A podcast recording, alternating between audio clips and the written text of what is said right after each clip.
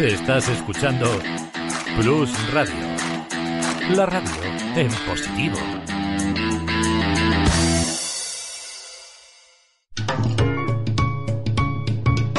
Lubricantes Total patrocina Auto FM. Lubricantes Total. Mantén tu motor más joven por más tiempo.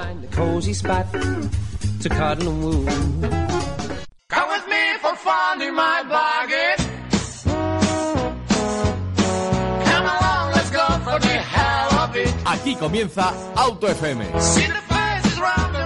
Bienvenidos a un nuevo programa de Auto FM, bienvenidos a Red Radio, bienvenidos a la 108.0 de la FM para toda la Comunidad de Madrid, la 107.5 de la FM para Guadalajara y por supuesto también la 107.1 para Castilla-La Mancha, que hay mucha gente que nos dice que nos escucha de Toledo y nosotros estamos encantados que también nos escuchéis desde Toledo. Bueno, hoy ya quería arrancar pues con dos visiones. Esta semana se ha probado ya por fin el Toyota GR Yaris y bueno, pues es la una de las caras de las monedas donde todavía no se fabrica solo solamente por y para el eléctrico. Es un coche muy pasional, es un coche buscado por y para disfrutar al volante.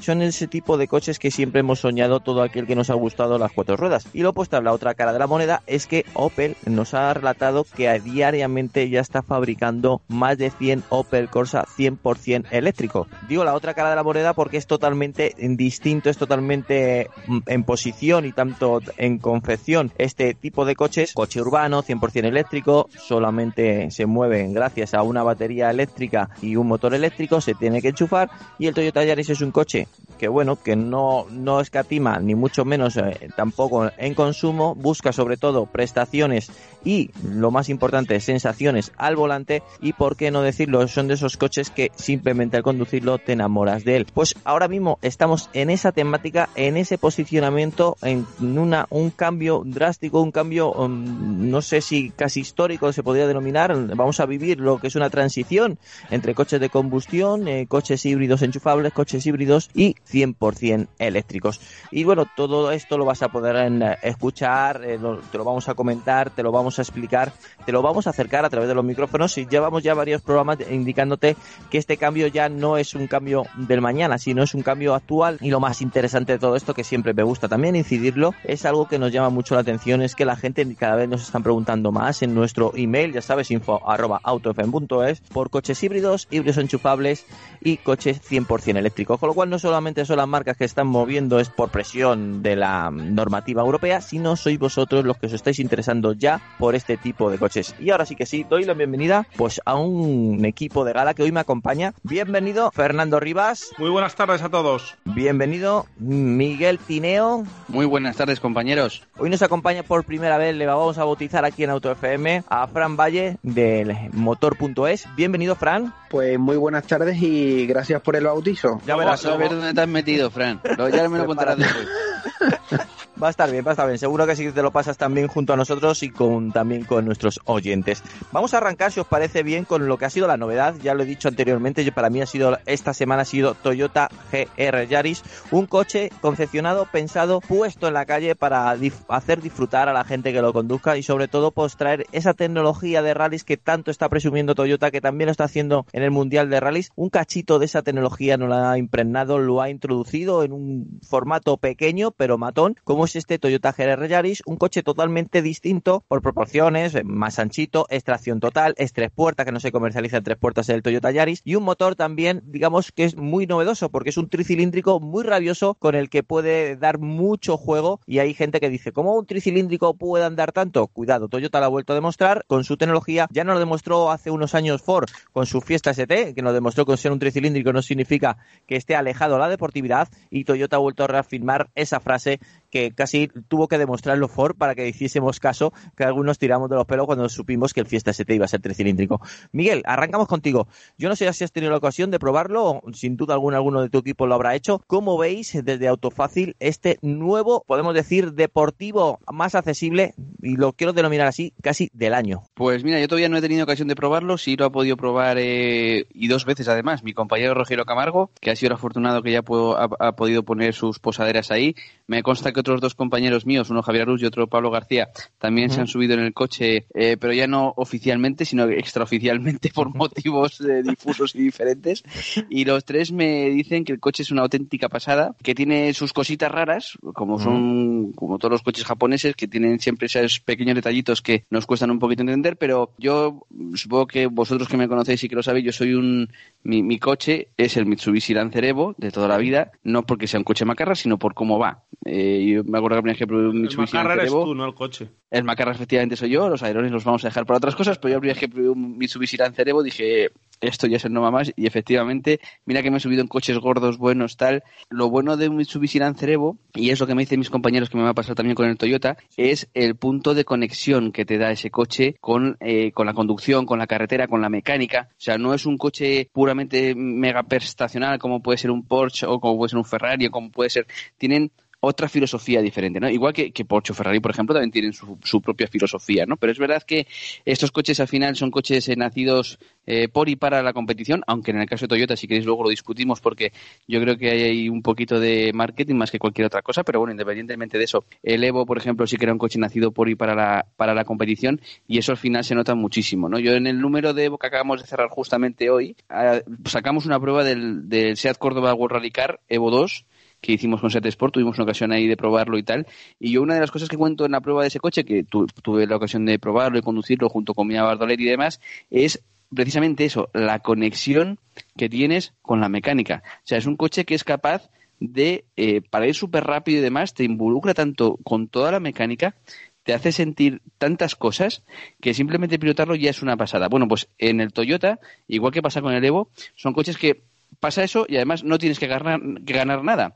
De forma que es un coche que simplemente moviéndolo por el garaje ya es un coche que te transmite muchas cosas. ¿no? Y mis compañeros me decían que el de Toyota va exactamente por esos mismos derroteros. Me comentaban que tienen sus cositas. Por ejemplo, me decían Eso te iba a preguntar yo ahora, Miguel. Digo, me tienes que decir esas cositas. Pues mira, en el maletero es eh, mínimo. Eh, Ujú. las plazas traseras mm, no cabe un Minion, según me han comentado, son más bien pequeñitas. Que también te digo una cosa, no está mal, porque al fin y al cabo en ese tipo de coches todo lo que metas en el maletero y las plazas traseras no deja de ser un lastre. Así que es un mal menor, ¿vale? Pero lo que sí que es bastante mejorable, por lo que me han comentado mis compis, es la postura de conducción y también la cota de altura en las plazas delanteras. Me han dicho que va sentado muy alto, igual está pensado para que se ponga un baquet ahí o lo que sea, así que lo prepara para competir o cualquier cosa de esas, pero independientemente de eso, lo cierto es que en un coche de ese estilo el puesto de conducción es fundamental, porque al final un coche tan deportivo, un coche que es capaz de transmitir, transmitir tantas cosas, es muy importante que vaya siempre muy bien sentado para tener un buen feedback de lo que va pasando con- entre, entre el coche y el asfalto, ¿no? Un poquito entre las ruedas y demás.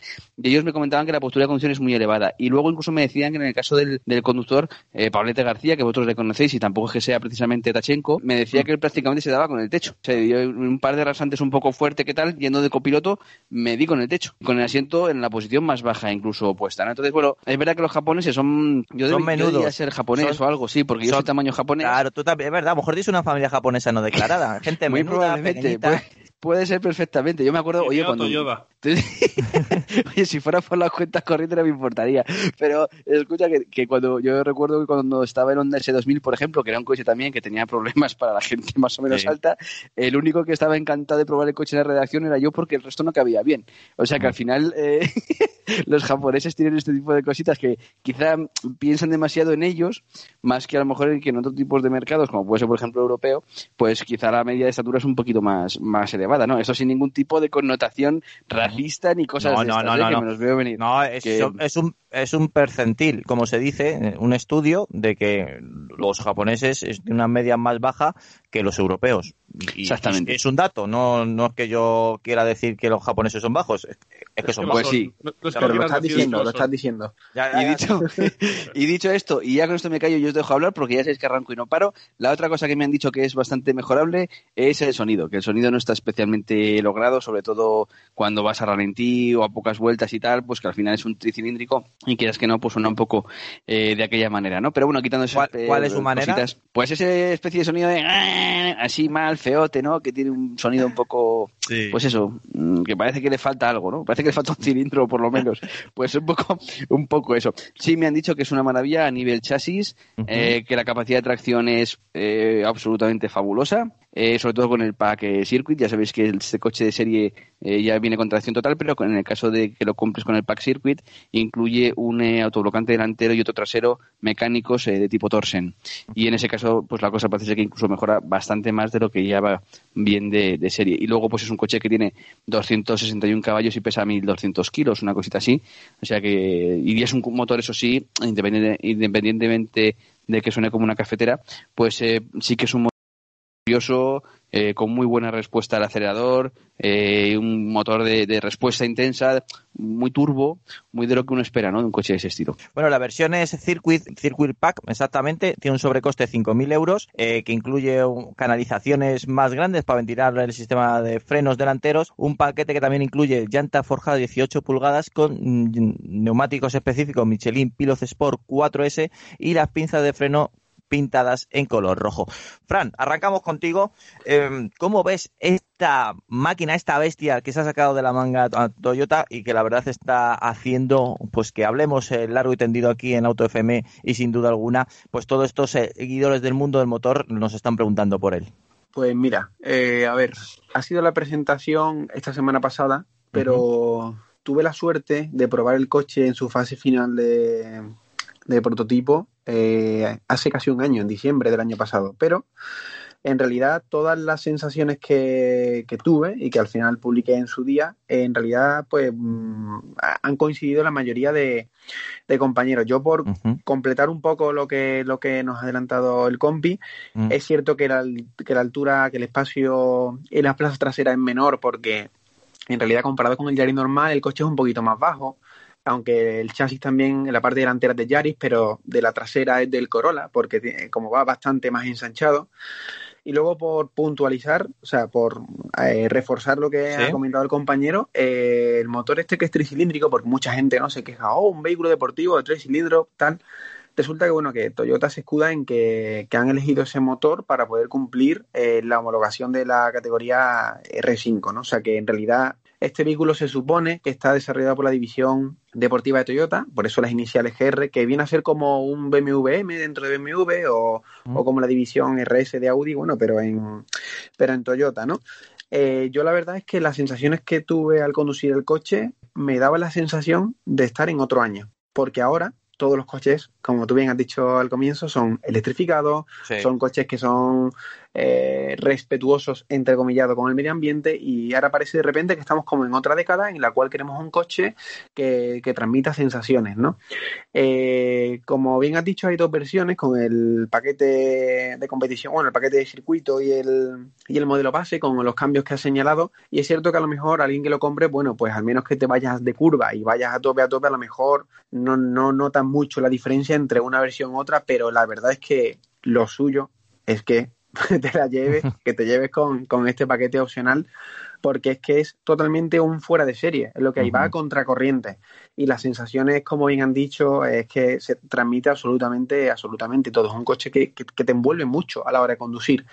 Puntos flojos, el tema del sonido, totalmente de acuerdo. Echaba en falta un sonido un poquito más grave a lo mejor alguna floritura en el escape que sí, que no es necesario, ¿vale? Porque esto va un poco como el mercado. Si el mercado de los vehículos deportivos te demanda que hagan mucha floritura por el escape, bueno, pues todo el mundo quiere ahora de repente que el escape tenga un sonido falseado, ¿no? Pero sí es cierto que, bueno, que el sonido de este coche es un poco así como, como, como algo antiguo, ¿no? en el sentido de los deportivos antiguos. Pero también es cierto que, hombre, que un motor tricilíndrico le puedes pedir al sonido lo que le puedes pedir, en realidad. Pero bueno, por todo lo demás, es un coche, como digo, fuera de serie. Mm, increíble que puedas configurar el reparto eh, de, par entre las ruedas delanteras y la trasera, que tiene tres posiciones.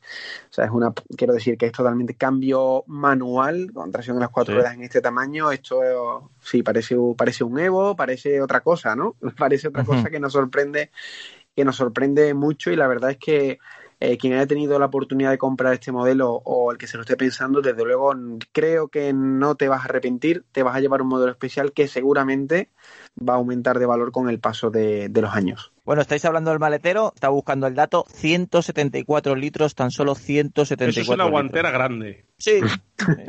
Es poquito, eso te cae, te- a lo mejor te caben algunas gomas así apretadas por si acaso, pero, pero no sé yo, sí, sí que habrá, sí que habrá algo más, pero, Es pero un bueno. coche pe- pensado, Fran, y, y todos para, para dejar a la pareja en casa. Sí. Irte, tú, irte tú de curvas. No cabe, Sí. no hay espacio para dos. No cabe ni sillita de bebé ni nada.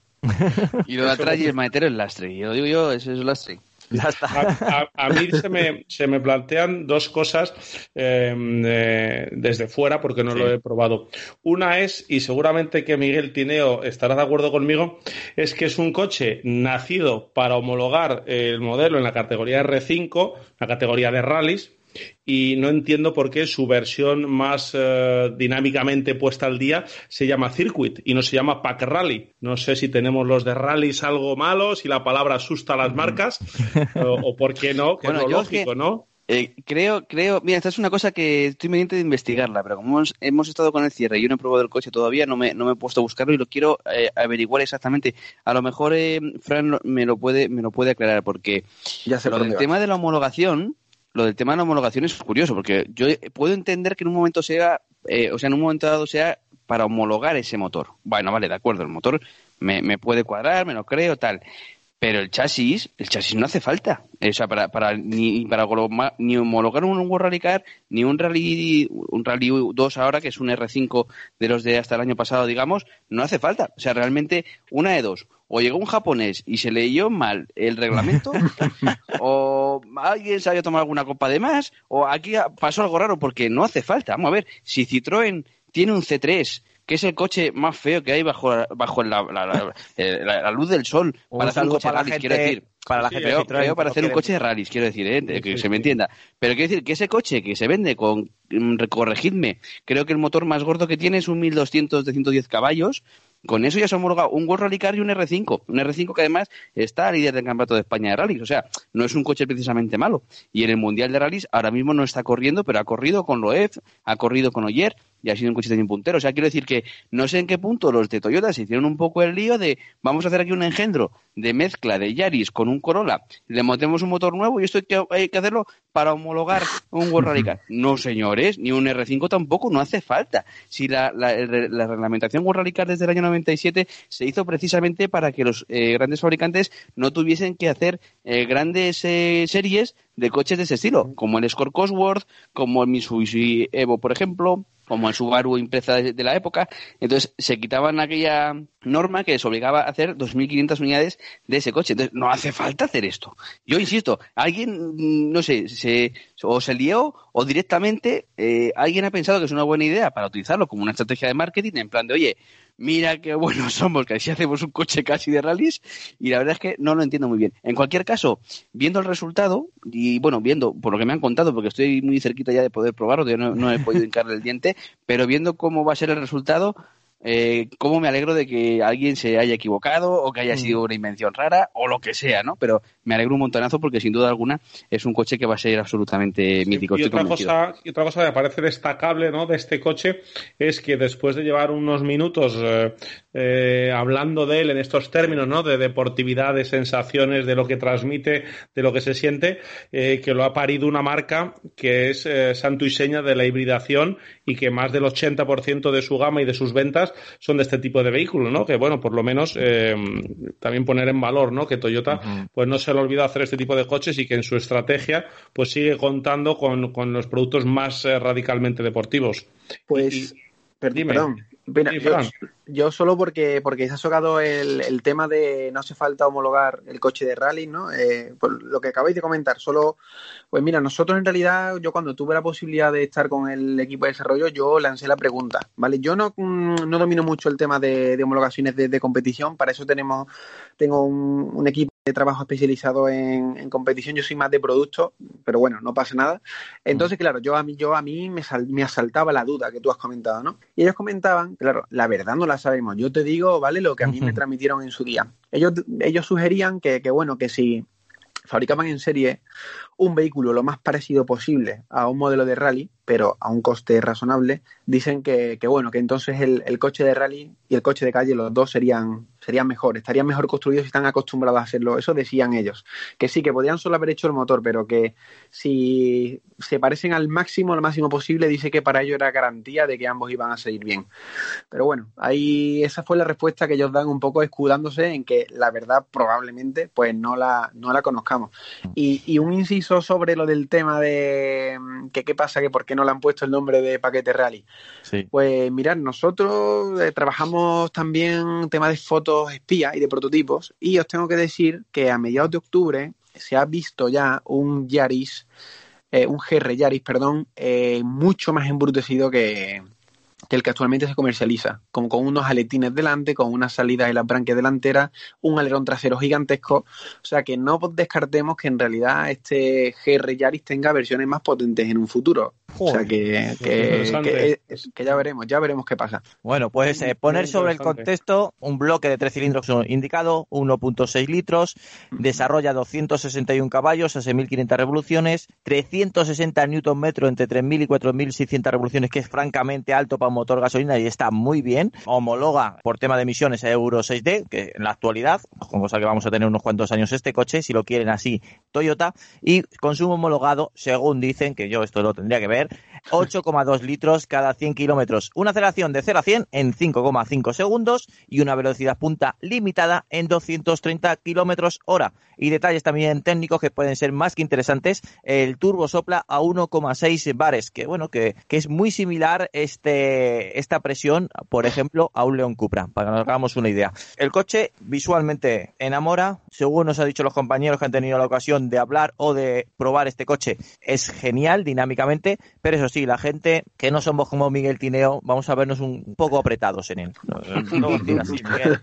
Que eh, me da a mí que, que, uno de los cambios aftermarket que va a llegar y va a ser muy vendido van a ser un, unos uh, asientos deportivos con, con, la base más bajita para poder disfrutar de este coche con tallas más europeas. Bueno, ya no quiero ni pensar en los americanos. Y unos escapes opcionales, por Dios. Ah, también, también, venga, lo, lo, lo compro. Yo, por rematar un momento con eh, un, un, punto, quería decir con el, con el coche, si me permitís, eh, me sorprende mucho el precio. Me parece que es un precio francamente muy bueno. Eh, habrá gente que me diga, pero si cuesta 32.000 pavos y si te pones el otro pack son 38, vale, no es un precio para comprárselo cualquiera, pero teniendo en cuenta cómo están los coches, yo la semana uh -huh. pasada estaba probando, por ejemplo, el Golf GTI nuevo, cuesta 44.000 euros. Totalmente. Al final dices, ostras, ¿te estás llevando un cochazo? Uh -huh. Vale, que no tiene maletero, que no tiene patas traseras, que vas mal sentado y que suena como un tractor. Muy bien, pero te estás llevando un pepino, que además ese coche estoy convencido de que dentro de unos años su precio se va a revalorizar casi seguro. Entonces, a mí sinceramente me parece que el precio, y más todavía, fíjate, volviendo más eh, incluso al tema de la, de la plataforma otra vez, porque todos sabemos que cuando tú haces una plataforma nueva, eh, luego amortizarla eh, es complicado. En un coche que va, se va a hacer esta plataforma solamente para esta versión. No es un eh, coche para ganar meter, un euro. Claro, ¿verdad? es un coche con el que se van a meter demasiadas, muy poquitas unidades no para se que se pueda llegar a amortizar, digamos, esa inversión. Y aún así el precio es muy, muy bajo, para, desde mi punto de vista, o sea, teniendo en cuenta sí, sí. Eh, lo que es, ¿eh? pero creo que el precio es, es francamente interesante. Mira, por rematar, por cierto, ya lo de la, lo de la, lo de la plataforma que comentaba antes Fran, y, y por eso digo, yo creo que ese era el japonés que, que, que miró mal lo del Google. Eh, pero vamos a ver si el próximo World Rally Car va a llevar una plataforma tubular, ¿sabes? Quiero decir que sí, pero si no va a tener nada que ver con el de serie. Pero bueno, que está bien, o sea, que, que yo entiendo que tendrán que vender la historia porque alguna ha metido la gamba y han dicho, oye, hay que decir esto porque si no a, a, al, al, paisano le van a meter en la cárcel. Entonces... bueno, lo, lo, que ha dicho, lo que ha dicho Fran tiene su razonamiento muy lógico, ¿no? Que quieren, eh, entiendo Fran, yo lo que entiendo que te dijeron es que quieren que esa mecánica esté rodeada del entorno más parecido a lo que es una carrera, al coche de carreras, ¿no? Aunque sea en la versión de calle, para que todo eh, vaya más eh, en, en, en, acorde. Sí, claro, sí, eso sí. La, eso, es lo que, eso es lo que ellos sugerían, pero efectivamente Dicen. puede que la motivación sea otra en realidad, pero sí. claro, eso no va a llegar a nosotros, ¿no? Claro, a nivel de homologación, lo que quiero decir yo es que no es necesario, hombre, y insisto, que bendita locura la que se les ha ocurrido que hacemos sí, un coche de estos, ¿eh? Ojalá le pasara a todas las marcas. No, imagínate que Forza sacara un fiesta PSA, de estos. Grupo PSA le vendría bien, ¿eh? Porque todavía me acuerdo de esos C2 o C4 LOED 1600 HDI. los Focus las bala aquellos. Sí, pues, también en, el, en Focus.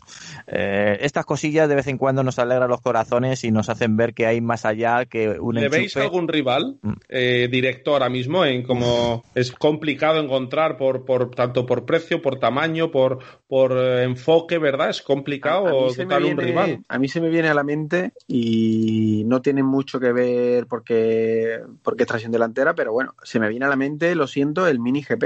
Es que se me viene a la mente, ah. el Mini GP, al verlo. Es lo más eh, exclusivo, ¿verdad? Prestacional. Más caro también, evidentemente, pero, pero sí, pero y extracción delantera en vez de 4x4, pero la verdad es que si yo pensara en un rival, se me vendría ese. No.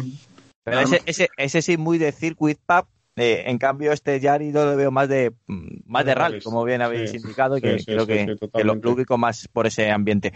Bueno, ya mm. sabéis que en Auto FM tenemos un hueco siempre para seguridad social, digo para seguridad social, para seguridad vial. La seguridad social la pagamos religiosamente. la pagamos, la pagamos, de verdad. Bueno, para seguridad vial. por favor? no, estaba pensando que normalmente los programas tienen un horario donde terminamos cuando llega una sección, no, pero esto es Auto FM, ya sabéis que aquí es el no de. No me digas que tienes al otro lado del teléfono a nuestro experto en seguridad vial. Sí, sí, porque como es una persona tan ocupada, puede estar o a primera hora, o a última, o, por la mitad, o a punto de dar paso a la publicidad y a la canción, yo no sé. Antonio, ¿cómo has sido capaz de que José Lagunar te coja el teléfono después de decir que montaste un airbag usado en tu coche? No, no entiendo. has tenido que mandar Oye, ¿cómo están las redes? No, no, no. Madre, ¿Cómo están las redes? Hay, hay, alguno que no lo entiende todavía. Si es que está a un muy buen precio, pero bueno, no quiero entrar en eso. Bienvenido, buenas tardes. Buenas tardes a todos. La verdad es que para mí es un placer poder estar con vosotros y de hecho sabéis perfectamente que siempre que puedo estoy el programa entero porque me río un montón, me río un montón con todos, ahora con Tineo que no tiene filtros diciendo lo que siente realmente con el GR Yaris este. Es que no se me ve la cara.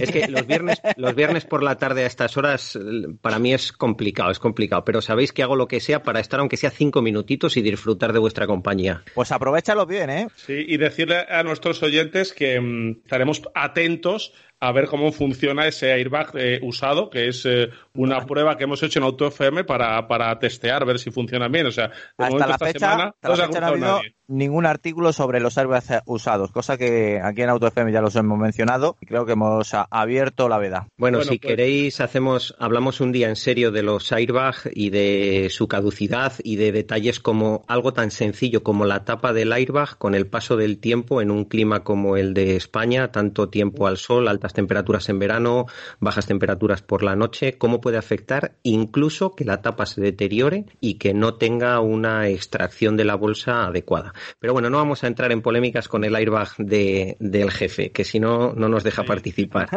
Eh, eh, vamos a hablar de otra cosa eh, muy impresionante, ¿no? Es que hemos visto esta semana un vídeo que nos llama mucho la atención en el que Volvo, ¿no? ha publicado la, la propia marca en la que lanzaba coches con una grúa enorme a 30 metros eh, de altura. Sí, a, mí me llamó mucho la atención. Sí, lo, voy a tuitear ahora en directo para que lo puedan ver todos nuestros oyentes, porque es algo muy espectacular. Volvo ha cogido una grúa y ha lanzado coches directamente al vacío desde 30 metros. Lo que más me ha chocado de todo es que el suelo es, tiene cero capacidad de deformación o de absorción de energía, con lo cual imaginad que son unos crastes muy, muy severos. ¿Para qué se hacen estos crash así tan, tan peculiares? Bueno, pues estos crash se hacen para que los especialistas de extracción de víctimas, para que los bomberos que llegan a un accidente puedan ensayar y puedan trabajar eh, en esos coches cómo hacer una escarcelación lo más rápidamente posible. Hay que pensar que una vez que se produce el accidente,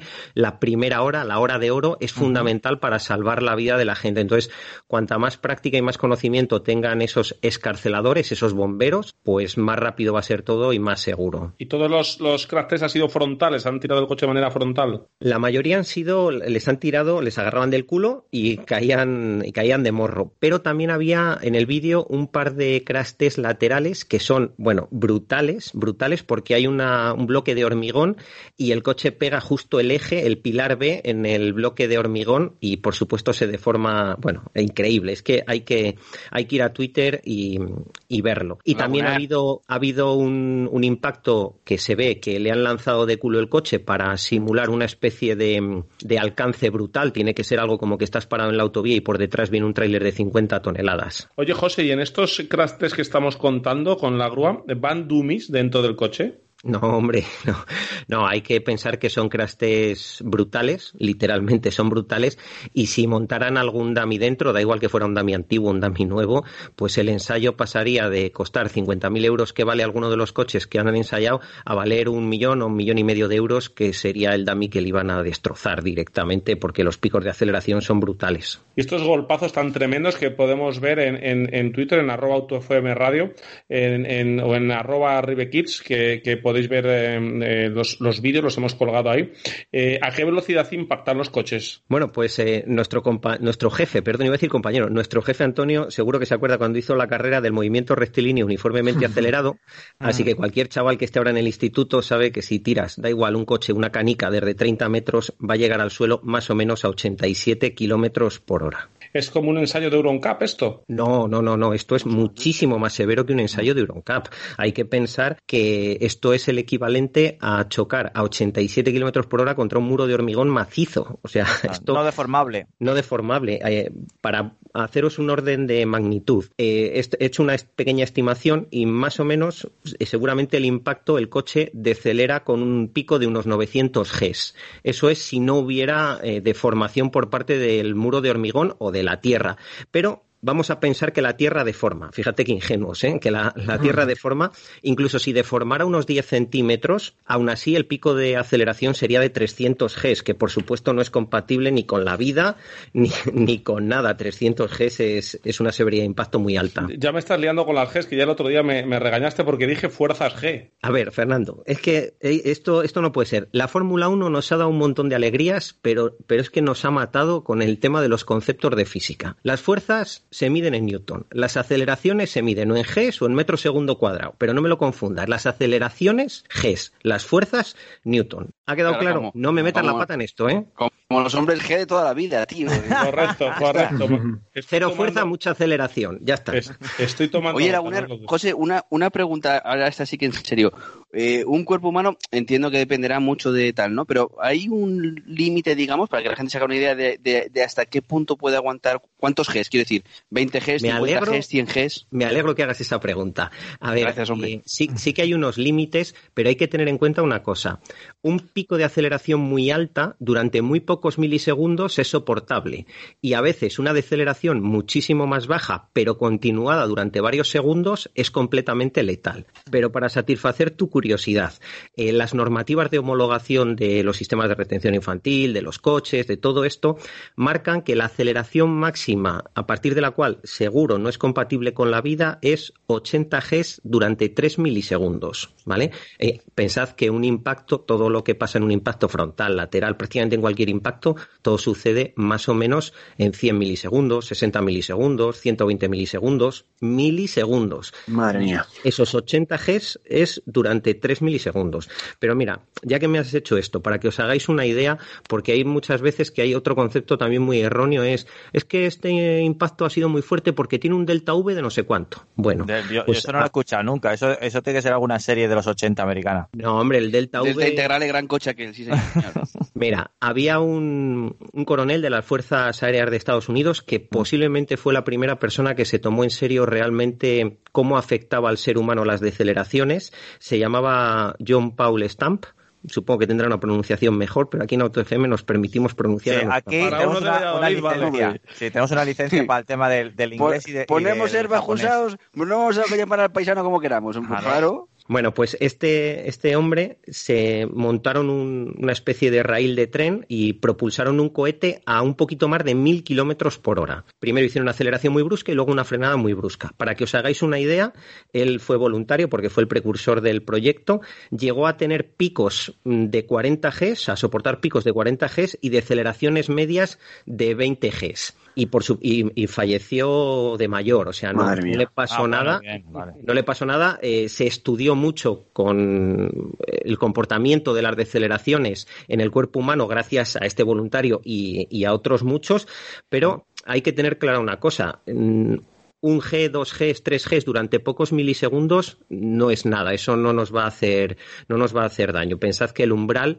está siempre en torno a 80 Gs. Por ejemplo, EuronCap baja el umbral a 70 Gs para que os deis un orden de magnitud de la diferencia entre homologación y lo que, es EuronCap. ¿Y con cuántos Gs tienes, eh, tiene el ensayo de EuronCap? El ensayo de EuronCap, pues más o menos entre 36 y 38 Gs, porque pensad que tampoco la aceleración en un impacto es algo completamente lineal y que por un lado está la deceleración del coche y por otro lado está la deceleración de los dummies que van dentro. Para que os hagáis una idea, a lo mejor en un impacto frontal en el que la deceleración del coche es 36, 37 Gs, la deceleración del dummy que va allí dentro en cabeza es a lo mejor 65 Gs, ¿vale? No, no va a decelerar igual el coche que la cabeza. La cabeza siempre va a tener un pico de deceleración mayor que el coche, porque el coche es capaz de absorber mucha energía. Bueno, voy a terminar la clase de física, que si no algún oyente se nos tira de la ventana. Pero ha estado realmente interesante, sobre todo por el tema de los 80 G, que yo no tenía ni idea. Y es la típica pregunta, el 50 por 15, que pierdes el millón de euros. Lo que se pueden estar preguntando, Antonio, los, los oyentes, es mm. que como, como usuarios ellos, ¿no? Como conductores o, pasajeros de los coches, ¿para qué sirven estos crack tests? Ah, bueno, pues estos crash que ha hecho Volvo, la verdad es que sirven para tres cosas bajo mi humilde punto de vista. Uno, meter un poquito de miedo a la gente para que vea cómo se destroza un coche realmente. Dos, hacer marketing de una forma diferente y asentar todo ese ideario de marca que tienen en torno a la seguridad, que no voy a entrar yo ahora si es cierto o no, porque el objetivo final es eh, que los bomberos aprendan a escarcelar y cojan práctica. Y para eso no hace falta estos vídeos. Pero yo se les agradezco enormemente porque nos ha dado pie a explicar un montón de cosas aquí en Auto FM. Así que muchísimas gracias, chicos.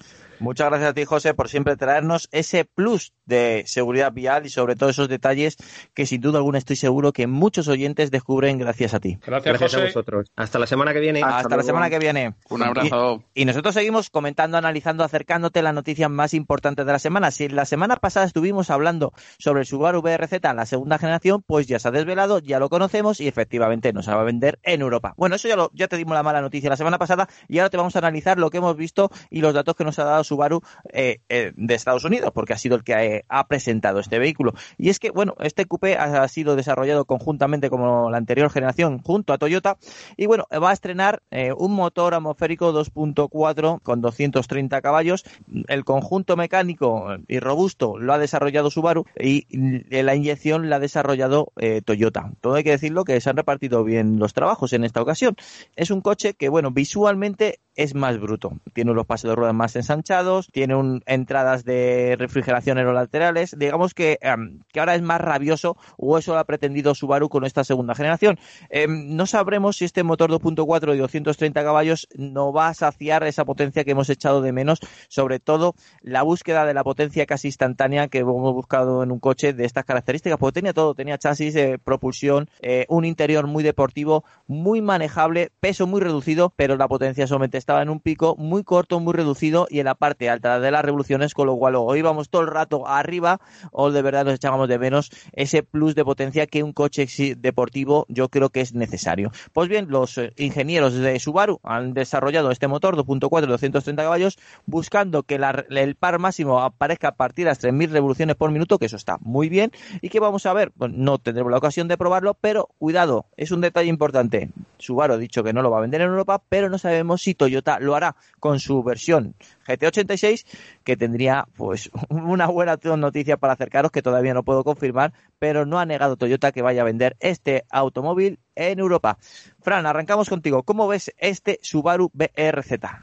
Pues hombre, eh, la verdad es que estábamos muy pendientes porque la primera generación, eh, que todavía si te das prisa puedes comprarla en algún concesionario, pues hombre, tenía muy buenas cualidades desde el punto de vista de diversión y deportividad en el sentido clásico, pero sí es cierto que echaba en falta, bueno, pues un poco más de nervio, eh, como, como has comentado. Esto también viene un poco, creo, en mi humilde opinión, porque también nos han maleducado un poco o nos hemos dejado mal educar por los motores turbo, ya que todo el mundo hace ya motores turbo, ¿no? Entonces cuando cogemos un atmosférico que hay que exprimirlo un poco más, pues a lo mejor nos sentimos como que no corre lo suficiente. Pero bueno, esto a lo mejor daría para un debate otro día, ¿no?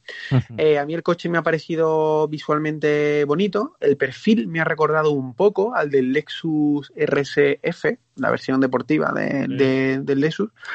Y respecto a lo de Toyota, mm, bueno, yo creo que va a llegar a Europa seguro, eh, creo que llegará a España también. No, no hay información oficial como, como bien señalas. Lo que no tengo muy claro es si van a usar este motor o van a meterle otro. Esa es mi duda. Fíjate que es un poco todavía evidentemente estas son cábalas, ¿no? Pero yo creo que el coche va a llegar, va a llegar, va a llegar seguro y, y, nada, me parece muy, me parece bastante atractivo a contracorriente.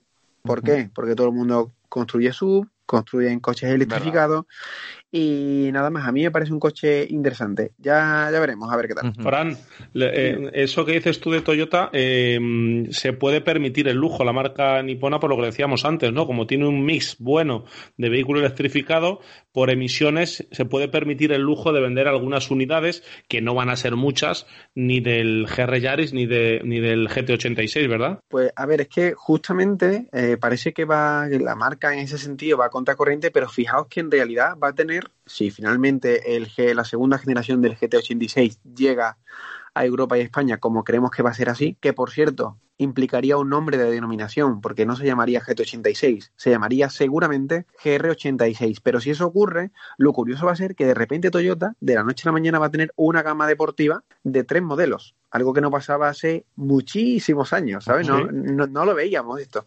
Y aquí sí, va un poco a contracorriente porque como el mix de vehículos a nivel europeo que venden de vehículos electrificados eh, por el tema de las emisiones, de la homologación de emisiones de, de, la Unión Europea, pues tienen como margen para atraer coches deportivos. Desgraciadamente hay otras marcas que están recortando modelos, pues ¿por qué? Porque no llegan y les meten multas millonarias. Como hemos podido ver con Nissan, con el 400Z que no se vende en Europa, pero como bien indica Fran, no se va a vender el GR86, seguramente se llega a vender el GR86, se, va, se está vendiendo el GR Yaris y el Toyota Supra también.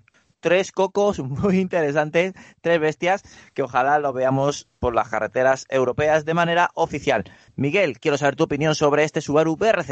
Antes que dar la opinión del coche, voy a dar la opinión de nuestro nuevo colaborador, Frank, porque estoy completamente de acuerdo con él. Qué buen ojo tienes, Antonio. Qué buen ojo. Hay un tío diciendo que hace falta atmosféricos para conducirlos, para pegarse con el cambio un poquito, para subirlos de vueltas, para disfrutar de ese saborcito aunque no corran tanto. ¿Qué más da correr? Si luego no puedes pasar de 120. Con lo bonito que sentir una mecánica y sí, señor, tú eres un tío como Dios manda, hombre. Tú eres Miguel, gente falta, así hacía falta aquí Que, contigo no se hiciera no quiere decir que el proceso de selección de AutoFM no sea riguroso.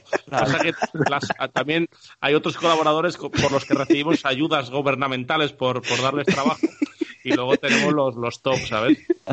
Bueno, pero no hace falta contar todos los secretos, ¿no, tío? Un poco de seriedad.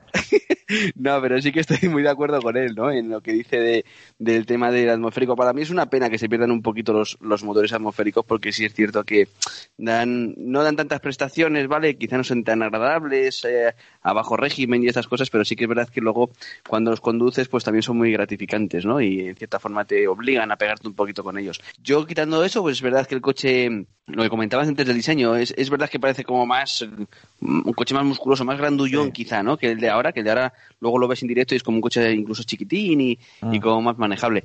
Y yo creo también que en el caso del Toyota sí que tiene lógica que llegue por lo que estés comentando precisamente, porque les queda margen y porque son tres coches, pero tres coches muy diferentes, ¿no? El Supra sería como una especie de...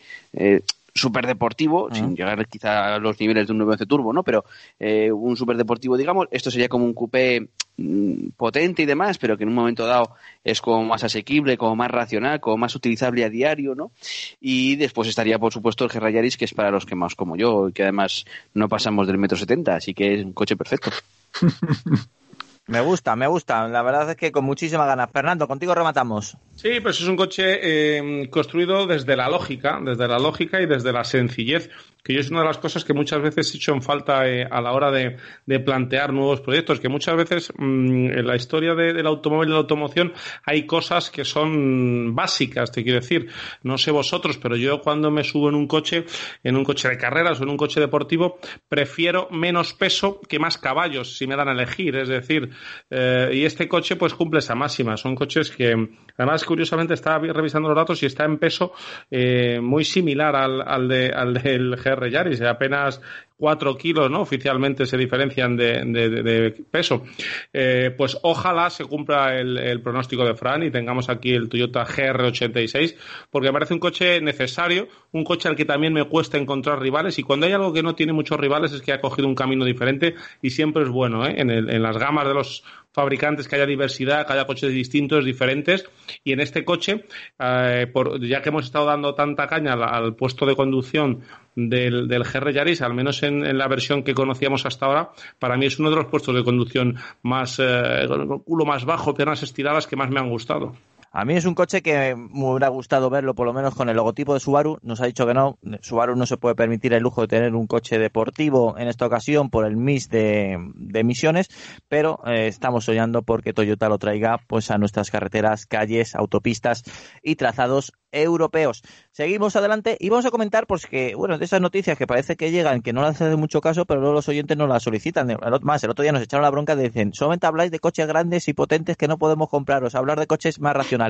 Bueno, a lo mejor algo de razón tiene, y con lo cual vamos a hablar también del Nissan Micra 2021. Ha recibido un pequeño lavado de cara, un, se denomina un facelift. Eh, bueno, eh, lo que han hecho son dos o tres cambios para seguir teniendo constancia en el mercado y bueno, podemos ver pues nuevos faros en la parte delantera y la parte trasera, en la parte delantera con tecnología LED, completamente de LED, eh, sigue teniendo esta anagrama, anagrama grande de Nissan junto una parrilla en V que, ellos determinan que es la marca y la imagen de, Nissan, se denomina esta parrilla V Motion y luego en el interior también ha recibido algunos cambios, eh, podemos ver un nuevo sistema de infoentretenimiento, colores vivos que ya en la Nissan con su Micra nos había acostumbrado y, había ha cambiado algunos plásticos eh, por mayor calidad, más gumosos, más blanditos, que era uno de los peros que teníamos con este pequeño coche urbano de la marca de Nissan. El Nissan Micra ya directamente ya es un coche que podemos eh, conceptar como un coche muy conocido, lleva más de 40 años en el mercado y es que esta nueva generación del Micra, digamos que ya lleva casi cuatro años en el mercado, era el momento justo para un pequeño lado de cara y seguir dando guerra pues en un, en un segmento muy duro. Tiene el Peugeot 208, el Opel Corsa, el Renault Clio que se actualizó completamente hace muy poquito, el Ford Fiesta, pues ahora también este Nissan Micra con nuevos ingredientes para seguir dando guerra en un segmento B que se está complicando mucho por tema de emisiones. Ya sabes que los coches pequeños lo están sufriendo mucho, sobre todo por tema de, homologaciones. Y Nissan no quería dejar de coger un cachito de esta tarta. Fernando, ¿cómo ves estos pequeños eh, cambios en el Nissan Micra? Bueno, pues con estos eh, pequeños cambios que sobre todo afectan, como dices, a tecnología y personalización, el coche se me sigue pareciendo muchísimo al Renault Clio, que no es raro, ¿verdad? Eh, me sigue pareciendo un, un, clon prácticamente muy, muy parecido. Es normal que, que, que añada tecnología. Ahora los coches se quedan eh, obsoletos enseguida al ritmo que, van eh, moviéndose. En cuanto eh, te subes en un coche actual, pero que, ya lleva en el mercado cuatro o cinco años, sobre todo a nivel de infoentretenimiento, de pantallas, de, de lo que es software, lo que es gráficos, enseguida los ves como evoluciona todo tan rápido, vas viendo que se van quedando atrás, atrás. Me gusta bastante el acabado, ese acabado que nos proponen en Sport, con un look muy deportivo. Si es un coche mínimamente urbano, pero bueno, que le da ese toquecillo eh, que a mí me, entra por el ojo y me gusta. Más seguridad también al volante y nada, ya lo tenemos ahí. Llega este próximo mes de diciembre. Sobre todo también una de las ventajas es ese nuevo motor de un litro turbo que incorpora ya, eh, que cumple Euro 6D, que seguramente también sea uno de los motivos por el que, además de introducir este motor, hayan eh, dado pues un lavadito de, cara a este, a este coche. Y nada, un coche que parte la gama de unos 12.000 euros, pues un utilitario que, como tú bien decías, lleva 40 años casi en el mercado y que, y que quiere seguir unos cuantos más. Fran, ¿cómo ves estos pequeños cambios en el Nissan Micra? Pues, a ver, este segmento funciona a base de, que mantengas vivos los coches. De que le metas color llamativo, de que le metas eh, a lo mejor incluso ediciones especiales o que en esencia son pinturas o incluso vinilos de la carrocería, ¿no? Y bueno, sí, la solo tiene ahora mismo el, si no me equivoco, el, el motor gasolina de 100 caballos, que es una potencia, bueno, pues de sobra, ¿no? Para, para el objetivo para el cual ha sido concebido este vehículo. Y respecto a los precios, creo que hasta la versión más básica, creo que, que había como unas ofertas promocionales que te permitían comprarlo desde 10.000 euros. Pero claro, eh, muy, muy básico, ¿no? Pero vamos, que en esencia que va desde 10.000 hasta 15.000, bueno, pues si lo comparas con un sub del mismo, del mismo segmento, te parece hasta que barato, ¿no? Incluso, ¿no? Pero, pero bueno, en realidad eh, estos modelos sí es, es, muy necesario que los mantengas actualizados porque todo el mundo quiere decir que tiene faros LED o que tiene pantallas táctiles con que tu teléfono móvil se pueda conectar. Es que es está a la orden del día, todo cambia muy rápido a nivel tecnológico y enseguida te quedas obsoleto, ¿no? Entonces, claro, era un cambio necesario porque Nissan tiene que, tiene que vender coches populares de este tipo. Miguel. Sí, es un poco lo que estáis comentando, ¿no? Que al final son pequeñas actualizaciones que, teniendo en cuenta cómo va evolucionando la tecnología, pues son absolutamente necesarias. Y más también en un segmento que, en cierta forma, también está muy dirigido a gente joven, ¿no? Que están todavía más conectados que, que pues gente más mayor o qué tal, ¿no? Un chaval de 20 años al final, pues fíjate tú, está todo el día con el móvil para arriba, para abajo y, y por supuesto que el tema Bluetooth, eh, CarPlay, Android Auto, todo esto, pues lo, lo necesita como el comer. Entonces, todo el tipo de, de mejoras en sistemas de info, infoentretenimiento y demás, pues son siempre muy bienvenidas y pueden ser un perfecto motivo para, para rechazar la compra de un coche terminado, ¿no? O sea, que, que era lógico que, que, llegara algo así, sí, sí. A mí el micro, la verdad es que es un coche que por diseño siempre me ha parecido diferente, pintón, sí. eh, llamativo y, bueno, eh, luego realmente su volumen de ventas nunca ha sido eh, demasiado grande, ¿no? Y bueno, no sé muy bien cuál es el cuál es el motivo porque es lo que decís vosotros tú miras el precio tarifa y es elevado pero luego vas al concesionario y suelen tener ofertas eh, bastante jugosas eh, tiene una gama de motores muy reducida eso es verdad que ahora mismo solamente tiene este motor no hay como en un Clio que también tienes diésel incluso ahora tienes el híbrido y tal mm. aquí no pero tampoco es un motivo como para que venda tan tan poco, ¿no? Bueno, eh, quizá a lo mejor la gente tiene más en mente a Nissan como una marca 4x4 y ve sobre todo Qashqai, sobre todo ve Juke y sobre todo ve la, la Navara en un momento dado, ¿no? Más que más que coches eh, turismos convencionales, digamos, ¿no? Quizá por ahí vayan un poco los tiros. Posiblemente sean por ahí los tiros y bueno, cuando comienzas a hacer una lista necesito un coche pequeño, tal cual, eh, ni se te ocurre Nissan y si se te ocurre casi de, pues, de rebote porque alguno te haya dicho o has escuchado tu FM y has descubierto este Nissan Migra. Momento antes de dar paso a la publicidad y antes de dar paso a la música, ya sabes que siempre nos gusta poneros un, un cachito de, de, canción para relajarnos, para seguir disfrutando de, del, del, buen rollo que transmitimos aquí a Auto FM y sobre todo para respirar un poquito que no solamente vivimos de coches, sino también de pasión. En este caso queremos hablar del Honda E. Es el primer coche del año en Alemania ganado por un japonés. Y bueno, pues ha resultado, bueno, pues a una cierta, mm, no sé cómo denominarlo, nos ha llamado la atención. ¿Por qué? Porque es un coche 100% eléctrico, porque no está teniendo mucho éxito en Europa, porque tiene una estética muy especial, a mí me gusta, es más, lo veo muy un toque retro que, que visualmente gana mucho este coche, pero no es un coche que digamos que pueda cuadrar mucho con las aspiraciones o los gustos alemanes, pero ahí está, Honda E coche del año en Alemania, primer coche japonés a ganar este galardón alemán. Bueno, pues ahí lo tenéis. No sé cómo lo, cómo lo verás tú, Miguel, pero a mí me ha llamado la atención por lo menos este galardón que se la den desde Alemania. Sí, es llamativo porque como tú bien dices, eh, además es un coche que bueno, que, que no sé, los alemanes son muy muy defensores de lo suyo, ¿no? Y con la cantidad de coches nuevos que han presentado simplemente hablando ya de Audi, eh, BMW y Mercedes, ¿no? Sin irnos a otras marcas, pues anda que no habría coches como que, que, que, que quizá parecían primero como, o, eh, como favoritos, ¿no? Antes que el Honda E, pero bueno, no deja de ser llamativo, es, eso es así.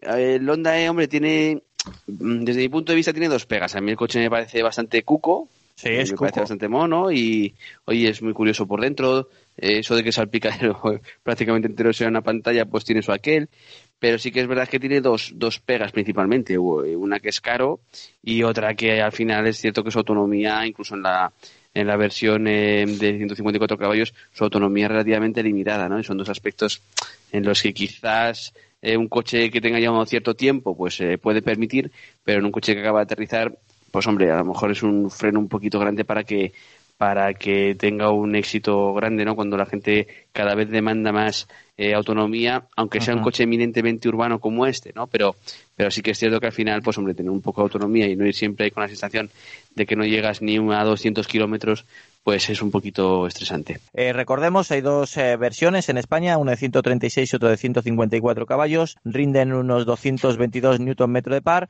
eh, autonomía homologada, 222 kilómetros y su precio en España a partir de 34.390 euros. Fran, ¿cómo ves este coche del año en Alemania? Pues, pues mira, varios compañeros de la redacción de, de Motor.es ya lo han probado. Yo también lo he podido probar.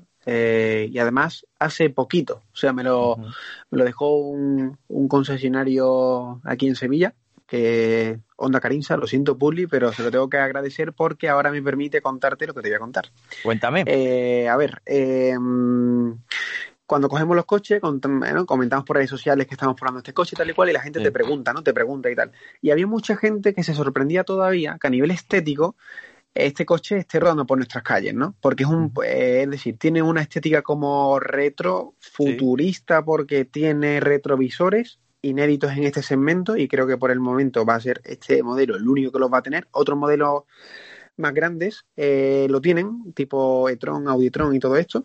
Sí. Eh, entonces tiene una, una, estética como retrofuturista, ¿no? Con mucha tecnología LED, superficie muy plana, eh, el tema de los retrovisores y luego por dentro el interior llama la atención. A mí personalmente me gusta, aunque en algunos casos te sientes un poco abrumado por toda la tecnología que te rodea, pero bueno, requiere un proceso de adaptación. Entonces, yo creo que como los coches eléctricos son diferentes ya por naturaleza en cuanto a lo que entendemos a día de hoy, porque tendremos que adaptarnos poco a poco para sacarle todo el partido, creo que mientras más diferente sea, mmm, creo que no es malo, ¿vale? Para el, para el coche. Entonces, bueno, estéticamente diferente, por dentro es muy diferente, limitaciones de autonomía, estoy totalmente de acuerdo con vosotros, uh -huh. eh, pero no es un problema de Honda, es un problema de los coches eléctricos de este tipo que tienen una autonomía reducida y luego el precio, normalmente todos los coches de este tipo, más de 30.000 euros cuesta, ya sean el Peugeot 208 eléctrico o el Corsa o el Mazda MX30, eh, todo esto le ocurre lo mismo, que el precio todavía sigue siendo caro para que sea un coche popular, ¿vale?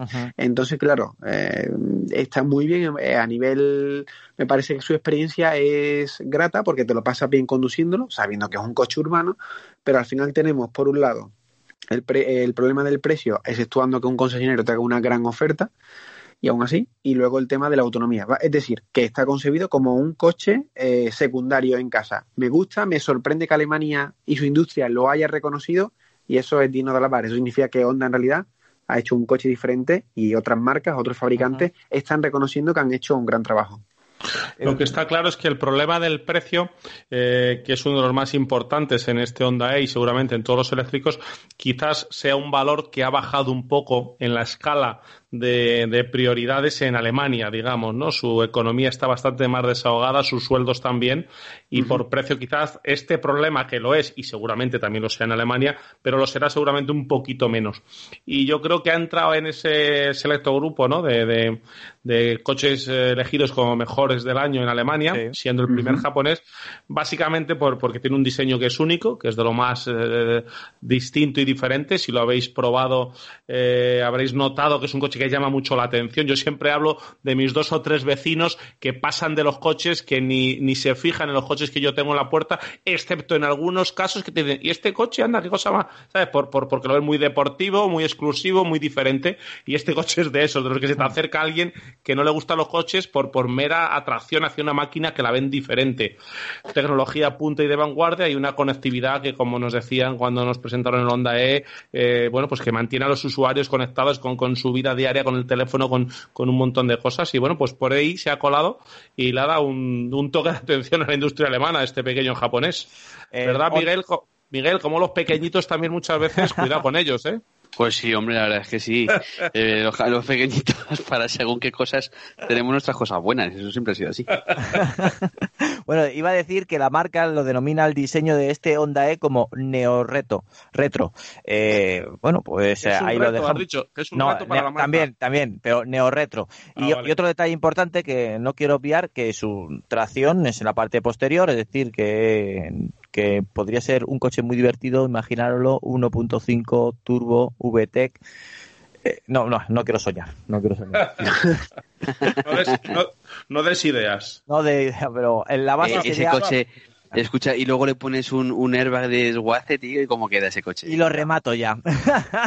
Escúchame, ¿qui- ¿quién te dice a ti, Antonio, que cuando estemos haciendo este programa dentro de 50 años, si duramos todos, los nuevos Honda Civic, esos que vemos ahora, ¿no? De estos chavales que llevan esos Civic de los finales de los 90, agachados, Claro, sí, sí. con- as- a- alicatados hasta el techo para el track day, a lo mejor, eh, bueno, pues luego se lo hacen con estos Honda E y, su- y sucesivos. Bueno, va, va a tener que pocas vueltas lo veo dando ¿no? con esta autonomía de tan solo 222 kilómetros homologados, vuelvo a insistir, que luego la realidad sabemos que es, que es inferior. Bueno, pues llega el momento del descanso. O te vamos a poner, no sé qué canción pondrán esta gente de la radio, está muy loca, eh, bueno, consejos publicitarios y seguimos aquí, ¿eh? No cambies de dial, 108.0, 107.5 y 107.1. Aquí Auto FM, aquí Red Radio, el programa de radio del motor más escuchado en España. Hasta dentro de cuatro minutos me dicen. Cuatro minutos.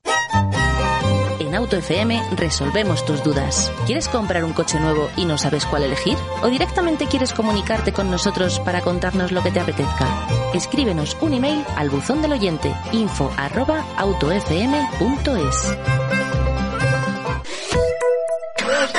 Lubricantes Total, una formulación exclusiva a la vanguardia de la tecnología. Los lubricantes Total prolongan la vida de tu motor y mejoran su rendimiento en las condiciones más extremas. Lubricantes Total, mantén tu motor más joven por más tiempo. Probablemente habrás escuchado muchos anuncios de empresas que compran tu coche. Esas que te dicen que van a pagar más sin ni siquiera verlo. En Argüelles llevamos 55 años en el mercado y preferimos decirte las cosas tal como son. En Argüelles compramos tu coche siempre que se encuentre en buen estado y te garantizamos que te pagaremos un precio justo, ni más ni menos. Argüelles Automóviles, calle Galileo 5 y 7, en el centro de Madrid. argüelles-automóviles.com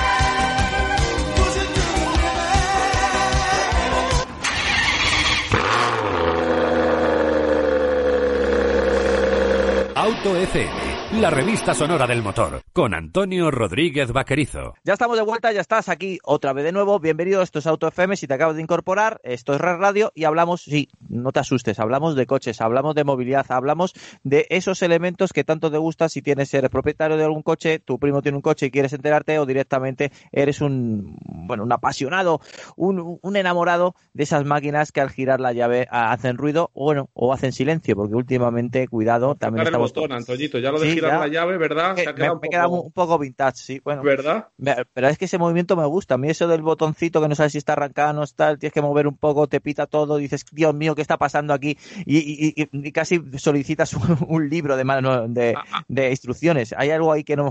Sí, no sé. oye, Miguel, Miguel y yo somos más de botón, pero no porque seamos muy modernos, sino porque, ¿verdad, Miguel? Esos coches de carrera Grupo A, aquellos Kit Car antiguos que muchos arrancaban, antiguos me hablo de, de principios del de siglo, pero ya arrancaban con botón muchos. ¿Te acuerdas, Miguel, que Sí, aquello sí, sí, era, Que, que era alucinante verlos cuando, cuando, bueno, era la llave y nadie tenía un Keyless Go, no existía, pero aquellos eh, coches de carreras ya arrancaban por botón. Sí, sí, todos, todos ahí perfectamente. Sí, sí, le daban ahí y luego pisaban el embrague, metían la primera y sonaba el típico clonk, ese que vibraba todo el coche, ¿eh? Los pelos de punta. Correcto, correcto. Bueno, cambio de tercio, no vamos a hablar de rally, no te asustes, vamos a hablar de movilidad. Y para hablar de movilidad tenemos a Alberto Martínez al otro lado. Bienvenido, Alberto. Hola, buenas tardes y eso, un poco a, a relajar el tema de los rallies y bueno, hablar de movilidad, sí. Iba a decir, Fernando, ¿qué, qué nos traéis? Porque yo es que son de esos temas que me, me pilláis muchas veces y digo, ¿qué nos vais a traer esta semana? Pues mira, hoy, hoy Alberto ha preparado un, un tema en el que habla de, de, de lo importante que es la digitalización en estos días eh, y en el proceso de transformación, ¿verdad, Alberto? Que tienen que, que, que están realizando los concesionarios eh, porque el proceso de compra y, y su día a día está cambiando. Bueno, en los últimos años pre-pandemia ya estaba en un proceso de evolución y ahora con este nuevo momento que estamos viviendo el cambio es radical, Alberto. Sí, efectivamente, los concesionarios están en una nueva normalidad, como todos, pero esta vez, pues, en un proceso de transformación y lo que quieren es eh, pasar de ser tiendas en las que se venden coches y talleres en los que se ofrecen servicios de reparación a ser gestores de movilidad. Y este cambio es más importante de lo que parece. ¿Y en qué consiste este movimiento? Pues lo que hacen es que quieren subirse al carro del pago por uso y ofrecer servicios de movilidad. Y bueno, por ejemplo, en el medio plazo, pues lo que veremos es que ofertarán como una suscripción a una flota. Entonces, pues bueno, el cambio este de que la, la propiedad ya no es tan importante y sí que lo es el uso del vehículo. Bueno, Pero son, son cambios que van a tardar todavía en llegar, ¿no? Además, ¿cómo, cómo es hoy en día el proceso de compra, que también está en, en- en plena modificación? Sí, estos cambios, eso, eh, yo creo que van a ir al medio plazo y en lo más inmediato sí que los concesionarios están muy atentos a todo lo que acontece en el, en el panorama de la venta online. Entonces, cada vez más las marcas y las propias concesiones pues están viendo que los portales digitales son un nicho de venta y por ahí están atacando de cara a, bueno, pues a tratar de comprender primero al cliente en cuánto de ese proceso quiere tener presencia online y Sí. presencia física y por otra parte pues en qué momentos de, de ese de esa venta del vehículo podrían ellos eh, actuar 100% de forma digital. Pues por ejemplo por ejemplo una manera rápida si yo quiero información sobre un coche pues el- lo más fácil va a ser contactar vía mail y que me manden pues el dossier de prensa no pues pues eso es el primer paso que antes era visitando el concesionario. Ya es un cambio. Ajá. a lo mejor el pago lo puedo hacer por transferencia a través de la aplicación del banco en casa y no tengo que ir con la tarjeta de crédito. Pues ese, esos pequeños cambios. Ajá. Yo no he pagado Y- nunca un coche con la tarjeta de crédito, ¿eh? Pues sí, pues, eh, pues eh, cada vez es más Bueno, habitual que ofrezcan ese servicio. Ya no sé cuánto es de, de, de realidad que se hace. Lo que sí también ha cambiado mucho es que, pues, bueno, por, por el proceso eh, que el- la administración pública también puso hace unos años para evitar el blanqueo de, de dinero y, el, y el, el, que se mueva dinero B, los concesionarios no pueden coger más de 2.499 euros en efectivo. Por ejemplo, la reserva del coche. Si yo eh, me configuro un coche y la primera reserva, uh -huh. pues a lo mejor sí que la puedo pagar en claro. eso de forma presencial, por así decir, por así decir. Pero son este tipo de cambios que poco a poco van digitalizando el proceso de compra. Y, queramos que no, pues los concesionarios se tienen que adaptar a, todo esto de, la venta online y, por, ejemplo, tener actualizadas las webs con todos los vehículos que tienen en oferta en el día de hoy, en el momento actual, y si se, en el caso de los coches de ocasión, si ya se hace una venta, pues retirar ese anuncio, ¿no? Todo esto. Y, y ponos un ejemplo pues, concreto de esta digitalización en el proceso de compra. Sí, pues mira, por ejemplo, la empresa de alquiler Six, que ha presentado esta semana como una suscripción mensual, que es dar una vuelta más al concepto del renting, y bueno, pues con esta idea de, de del pago por uso tipo pues como si nos suscribimos a Netflix para ver las películas pues ahora me suscribo a un coche no ese sería un buen ejemplo y otro pues que hay plataformas de, de vehículos de segunda mano y de ocasión incluso nuevos pues que ya ya han mostrado casos de procesos de compra 100% online y que te entregan el vehículo en casa pues que te lo traen en un camión y bueno pues pues como si recibieras un paquete pues ahora recibes un coche Sí, sí, eh, cada vez más marcas están en esa línea. Eh, Mini ya ha hecho un montón de procesos de, de reserva de 1.000, 1.500 euros con una, un, apenas un clip en la web a través de, de, la tarjeta. Y BMW tiene, sobre todo en sus eh, modelos más altos de gama, en la opción de esa entrega que llevan el coche en camión a tu casa y allí te lo descargan, te lo bajan, te quitan todos los plásticos, están en última limpieza delante de ti y te lo, te lo explica un, un comercial. Bueno, pues muchas gracias, eh, Alberto. sobre el tema que has contado de Six, que es muy, muy interesante. Tendremos la semana que viene con nosotros a Mario Camacho, el director de comunicación de la empresa Six en España, para que nos, cueste, eh, nos cuente todo esto en detalle y si queréis plantear también un, un, debate, creo que interesante, en cuanto a la propiedad del vehículo al futuro. Si, si cada vez irá menos el tener un vehículo en propiedad y el tema del car sharing, del pago por uso mensual, irá en, en aumento. Pues ya lo sabéis, todos esos comentarios que os, está incitando Fernando que, que, nos deis y que nos lo acerquéis, nos encanta escucharos, nos encanta leeros y sobre todo sois protagonistas también de esto que se llama Auto FM. Nos mandáis un email a info arroba autofm.es. Muchísimas gracias, Alberto. Bueno, a vosotros. Un abrazo. Un abrazo. Pues nosotros abrazo. seguimos adelante y vamos a hablar, vamos a comentar, vamos a analizar sobre el DS9. Ya ha llegado a España. Es el coche más lujoso de la marca DS que tiene ahora mismo en el muestrario, en el, en el concesionario que lo podrás ver o en su catálogo, eh, estamos hablando que el precio a partir de 53.000 euros y se trata de una gran berlina, sí, sí, has escuchado bien, una berlina, no estoy hablando de un sud, una berlina de alta porte o eso lo quieren denominar así la gente de DS, esas berlinas grandes que siempre antes tenían la anagrama de Citroën, que siempre nos han acostumbrado que lo llevaban eh, los presidentes de Francia, bueno, el presidente de Francia iba atrás y le llevaban, pero eran esos coches oficiales donde el lujo y ese diseño tan especial francés siempre eran predominantes. Pues en esta ocasión interesante también ver que siguen intentando buscar un hueco la berlina premium, siguen apostando por este concepto de coche y en esta ocasión nos han presentado el DS9, precio oficial en España a partir de 53.000 euros. Miguel, ¿cómo ves este DS9, la gran berlina francesa de lujo? Bueno, lo veo un poco como, como ocurre con todo ese tipo de coches eh, y más en un momento en el que el cemento de las berlinas también está un poco de capa caída, ¿no? No le auguro un futuro especialmente prometedor, eh, pero bueno, creo que es una no, no, es una mala opción desde el punto de vista de las de las emisiones, ¿no? Porque al final ya sabéis que para esto de los 95 gramos lo que suma es el, el compendio, la, la, la, media de emisiones de todos los modelos que vendas y al final pues los que vendan del DS9 que van a ser todos híbridos enchufables, pues bueno, hay uno que no, pero pero la mayoría de ellos de las versiones sí que lo son. Y todos los que vendan pues al final les van a les van a ayudar no a cumplir con la con la media. Entonces bueno eh, digamos que ya tienen el coche hecho probablemente pensado más para otros mercados que no el nuestro. Y lo que vengan aquí lo que vendan aquí pues mira bienvenido sea no entonces por lo menos es un coche como tú bien decías de 4.93 de largo es una berlina clásica eh, con un diseño interior bastante peculiar muy tipo de ese no muy chic muy un poco rococó, si me apuras, ¿no? ¡Olé! Eh, ¿Cómo te gusta esa frase? Ya sabía que te iba a gustar. Estaba, pensando, digo, esta le va a gustar a Fernando. Le ¿Has dicho, un like ahí. ¿Has dicho Rococó o Robocop? Rococó. Ah, vale, Eh, vale. rococó, así un poquito más tal, ¿no? Y un poco más, más, más barroco. Y, eh, y la cuestión es que, bueno, que el coche tiene esa personalidad suya en cuanto a diseño y demás. Bueno, por lo demás, el coche en cuanto a plataforma, pues como sabéis, es la, la plataforma que lleva al final todos los coches más o menos grandes de, de Grupo PSA, desde un C5 Aircross a un 508 y demás, obviamente con la versión híbrida enchufable.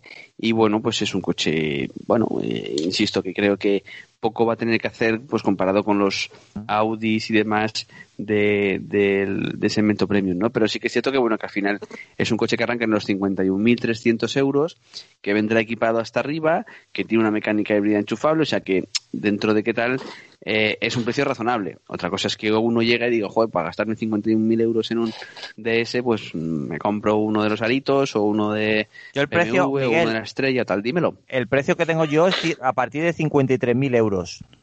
Pero con descuentos 51.300 tengo yo aquí. Pues eso es lo que quería indicar, que, que, que no es que nos hayamos equivocado y cada uno pensemos que va a haber un precio distinto. Tengo Importante. 53 el, el gasolina normal y corriente, eh, Sí. no híbrido enchufable, y 51.300 el iTens que ha acabado Rivoli eh, híbrido enchufable, con un descuento oficial de 1.000 eurillos. Venga, pues eso está bien.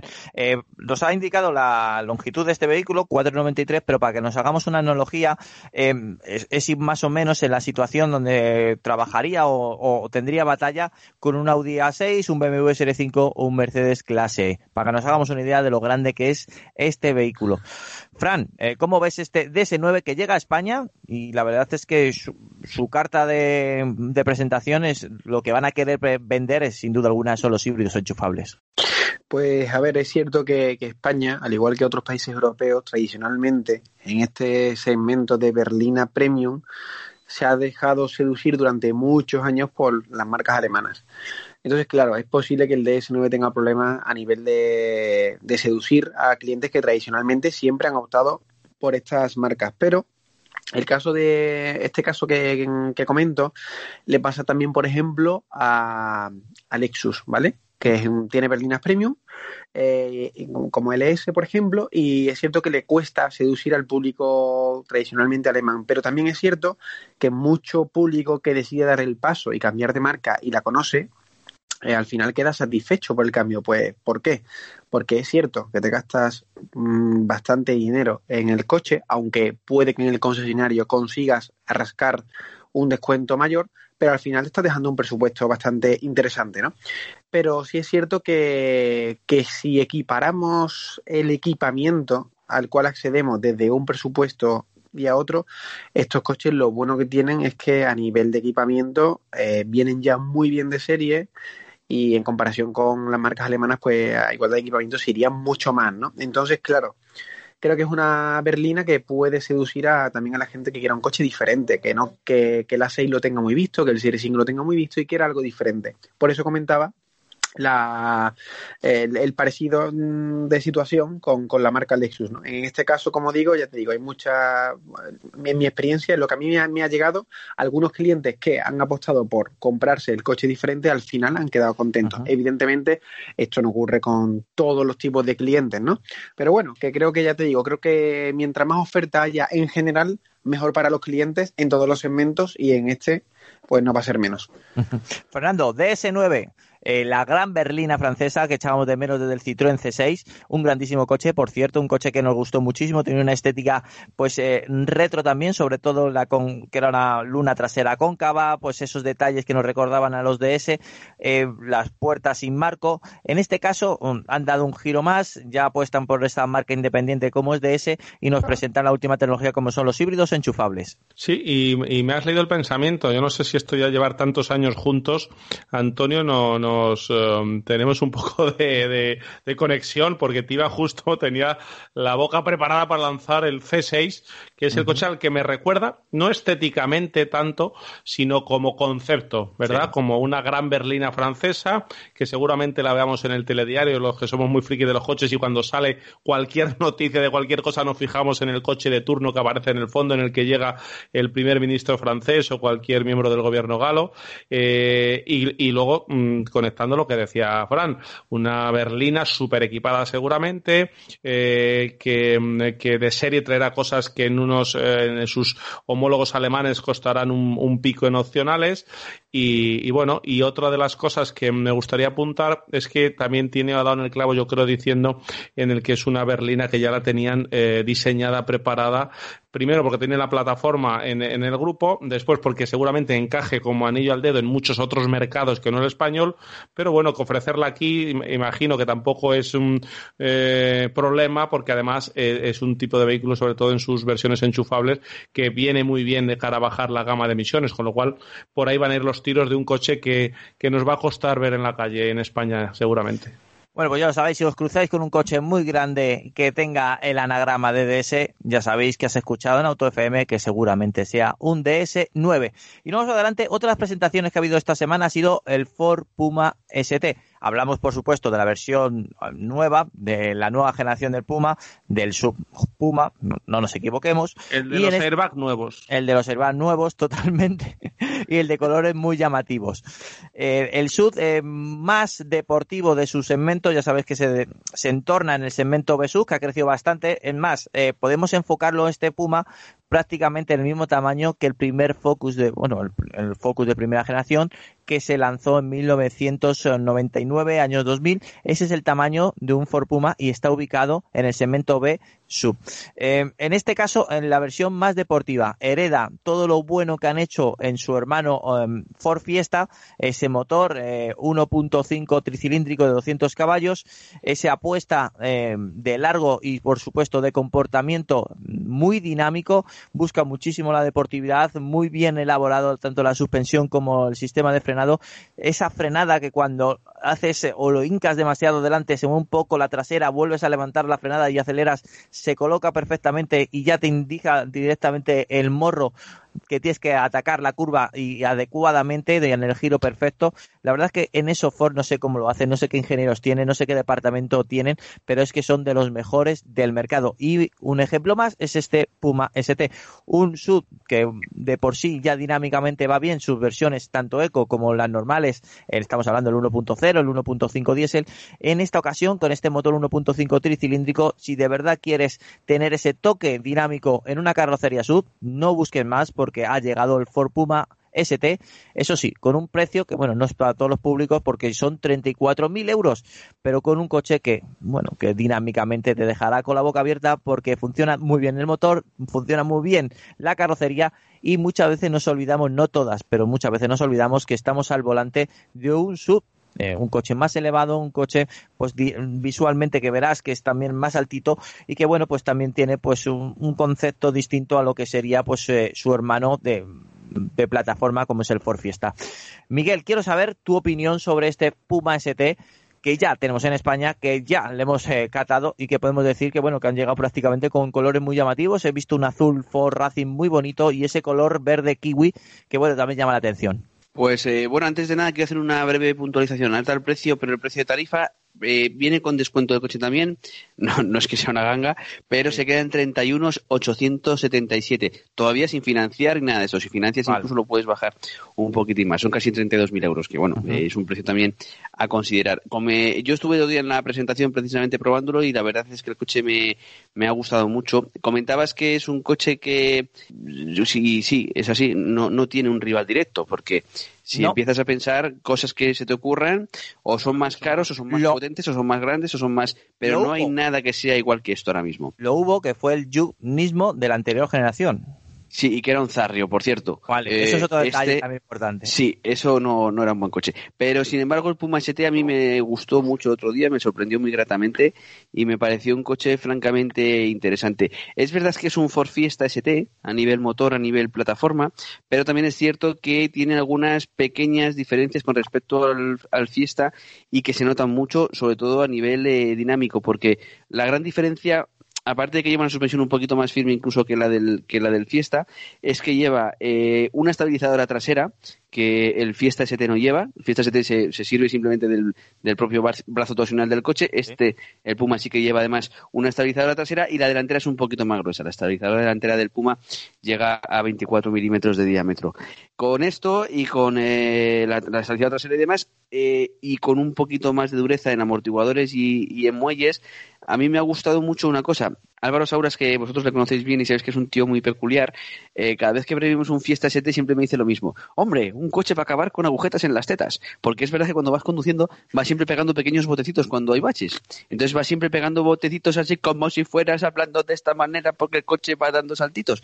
Y es una cosa que luego cuando vas deprisa no lo notas, va muy bien, pero a la hora de viajar con relativa comodidad o con relativa tranquilidad por cualquier carretera, acabas como que un poco harto. En el Puma ST esto no es. O sea, es verdad que el coche va duro, lo vas notando firme, pero no vas pegando constantemente así botecitos y no acabas con Vázquez en las se ha metido en el cuerpo de Miguel. Espera que me entiendes, a qué te ha quedado Sí, claro. sí, Pues esa es la cuestión. Entonces, en ese aspecto sí que es verdad que el coche ha mejorado bastante y luego tiene un comportamiento francamente muy bueno. A mí me ha gustado mucho a nivel de chasis el coche. Debo reconocer que me parece que, aunque es un sub, y es verdad que es un poquito más alto, Mm. que tiene centro de gravedad más alto y demás, y que esto a priori es, una, es un inconveniente, lo cierto es que el coche luego es súper ágil. En la presentación había incluso una pequeña prueba en la pista de TPS, en un circuito de pruebas, y era una especie de recorrido pues en primera, segunda, ¿no? Un zigzag allí con conos y demás, una, una competición muy chula y el coche se mueve con una, con una agilidad asombrosa. O sea, sinceramente, a mí me gustó muy mucho el coche. Tiene un solo un punto que no me gustó. No es que no me gustara, es que tienes que adaptarte un poquitín y es la dirección. Eh, porque es muy directa, es cierto que es mucho más directa que la de cualquier otro Puma, o sea, cualquier mínima insinuación ya estás girando, pero ya no es tanto eso, que al final te acostumbras, como el hecho de que es un poquito artificial, como que le falta un poquito de tacto. Entonces, cuando vas deprisa de verdad, no llegas a sentir ese momento en el que tú a lo mejor entras en una curva, eh, apoyas mucho delante y cuando empieza a deslizar el coche notas que se aligera un poquitín y sabes que estás llegando a ese punto de, de que ya no hay más agarre, de que ya tienes que levantar porque la cosa se complica. Y aquí ese punto no lo tienes. Es un poquitín más artificial y entonces eh, es un poquito más, no es tanto una sensación como, como que te imaginas lo que va a ocurrir, ¿no? Es quizá el único punto a mejorar desde mi punto de vista de un coche que por lo demás es francamente bueno. El motor va muy bien, le pasa un poco lo que el- al Toyota que hablábamos antes, ¿no? Que es un, un tricilíndrico que quieras que no, pues tiene ese peculiar ruido. Aún así en este está muy logrado porque tiene un sonido de admisión bastante bonito y el escape incluso cuando lo llevas en los modos más deportivos y reduces y demás pega un que otro petardeo que queda bastante bastante chulo y bueno en general el coche luego tiene una muy buena capacidad de tracción yo la versión que conduje llevaba el, el pack performance que incluye un diferencial autoblocante y el coche iba francamente muy muy bien eh, traccionaba muy bien las curvas y demás y es un coche insisto que me, que me gustó mucho. Por lo demás es un Puma. Eh, quiero decir es un coche que atrás pues dos personas van bien tres ya no tanto pero bueno tiene un buen maletero de 456 litros. Me encanta el, el megabox que lo llaman no que no es que sea un tío de box muy radical no. El megabox es una caja que va en la parte de abajo del propio suelo del maletero que es de plástico absolutamente duro y tiene un pequeño desagüe de manera que si un día te vas a yo que sé a coger setas Antonio esas cosas que haces tú y No echas en las botas llenas de barro y las metes en el agujero pues luego le pegas un manguerazo lo has limpiado y aquí no pasa nada. Oh. es un invento bueno y, y la verdad es que en ese aspecto el coche a mí me, me ha gustado bastante debo reconocer que sí y ya me callo os dejo hablar que, que me he arrancado Pues es que le toca a Frank. Quiero saber su opinión sobre este Ford Puma ST, uno de esos sub deportivos que nos dejan muy buen sabor de boca. Muy bien, pues vamos a ver, eh, Miguel, si, si al conducir un coche te deja agujeta en la teta, es un coche que debería, con el que deberías pasártelo bien, porque se supone que tiene que estar enfocado para mm, conducir, o sea, pasártelo bien al volante, ¿no? Al volante, al volante. Entonces, eh, bueno, yo lo primero que tengo que decir es que, que le mando un mensaje a Ford que cuando quieran que nos lo preste, ¿vale? Que y ya lo probamos y hablamos de verdad porque no hemos podido probar la versión ST, ¿vale? Entonces, claro, de primera mano no, no te puedo dar mis impresiones, pero sí que puedo pues, completar un poco lo que ha dicho el compañero, comentar un par de cosillas. A ver, el modelo base, es decir, el Puma normal, la verdad es que entre los subcompactos es uno de los coches que más equilibrados barra divertidos barra no parece un sub nos ha parecido en la experiencia que hemos tenido. ¿Vale?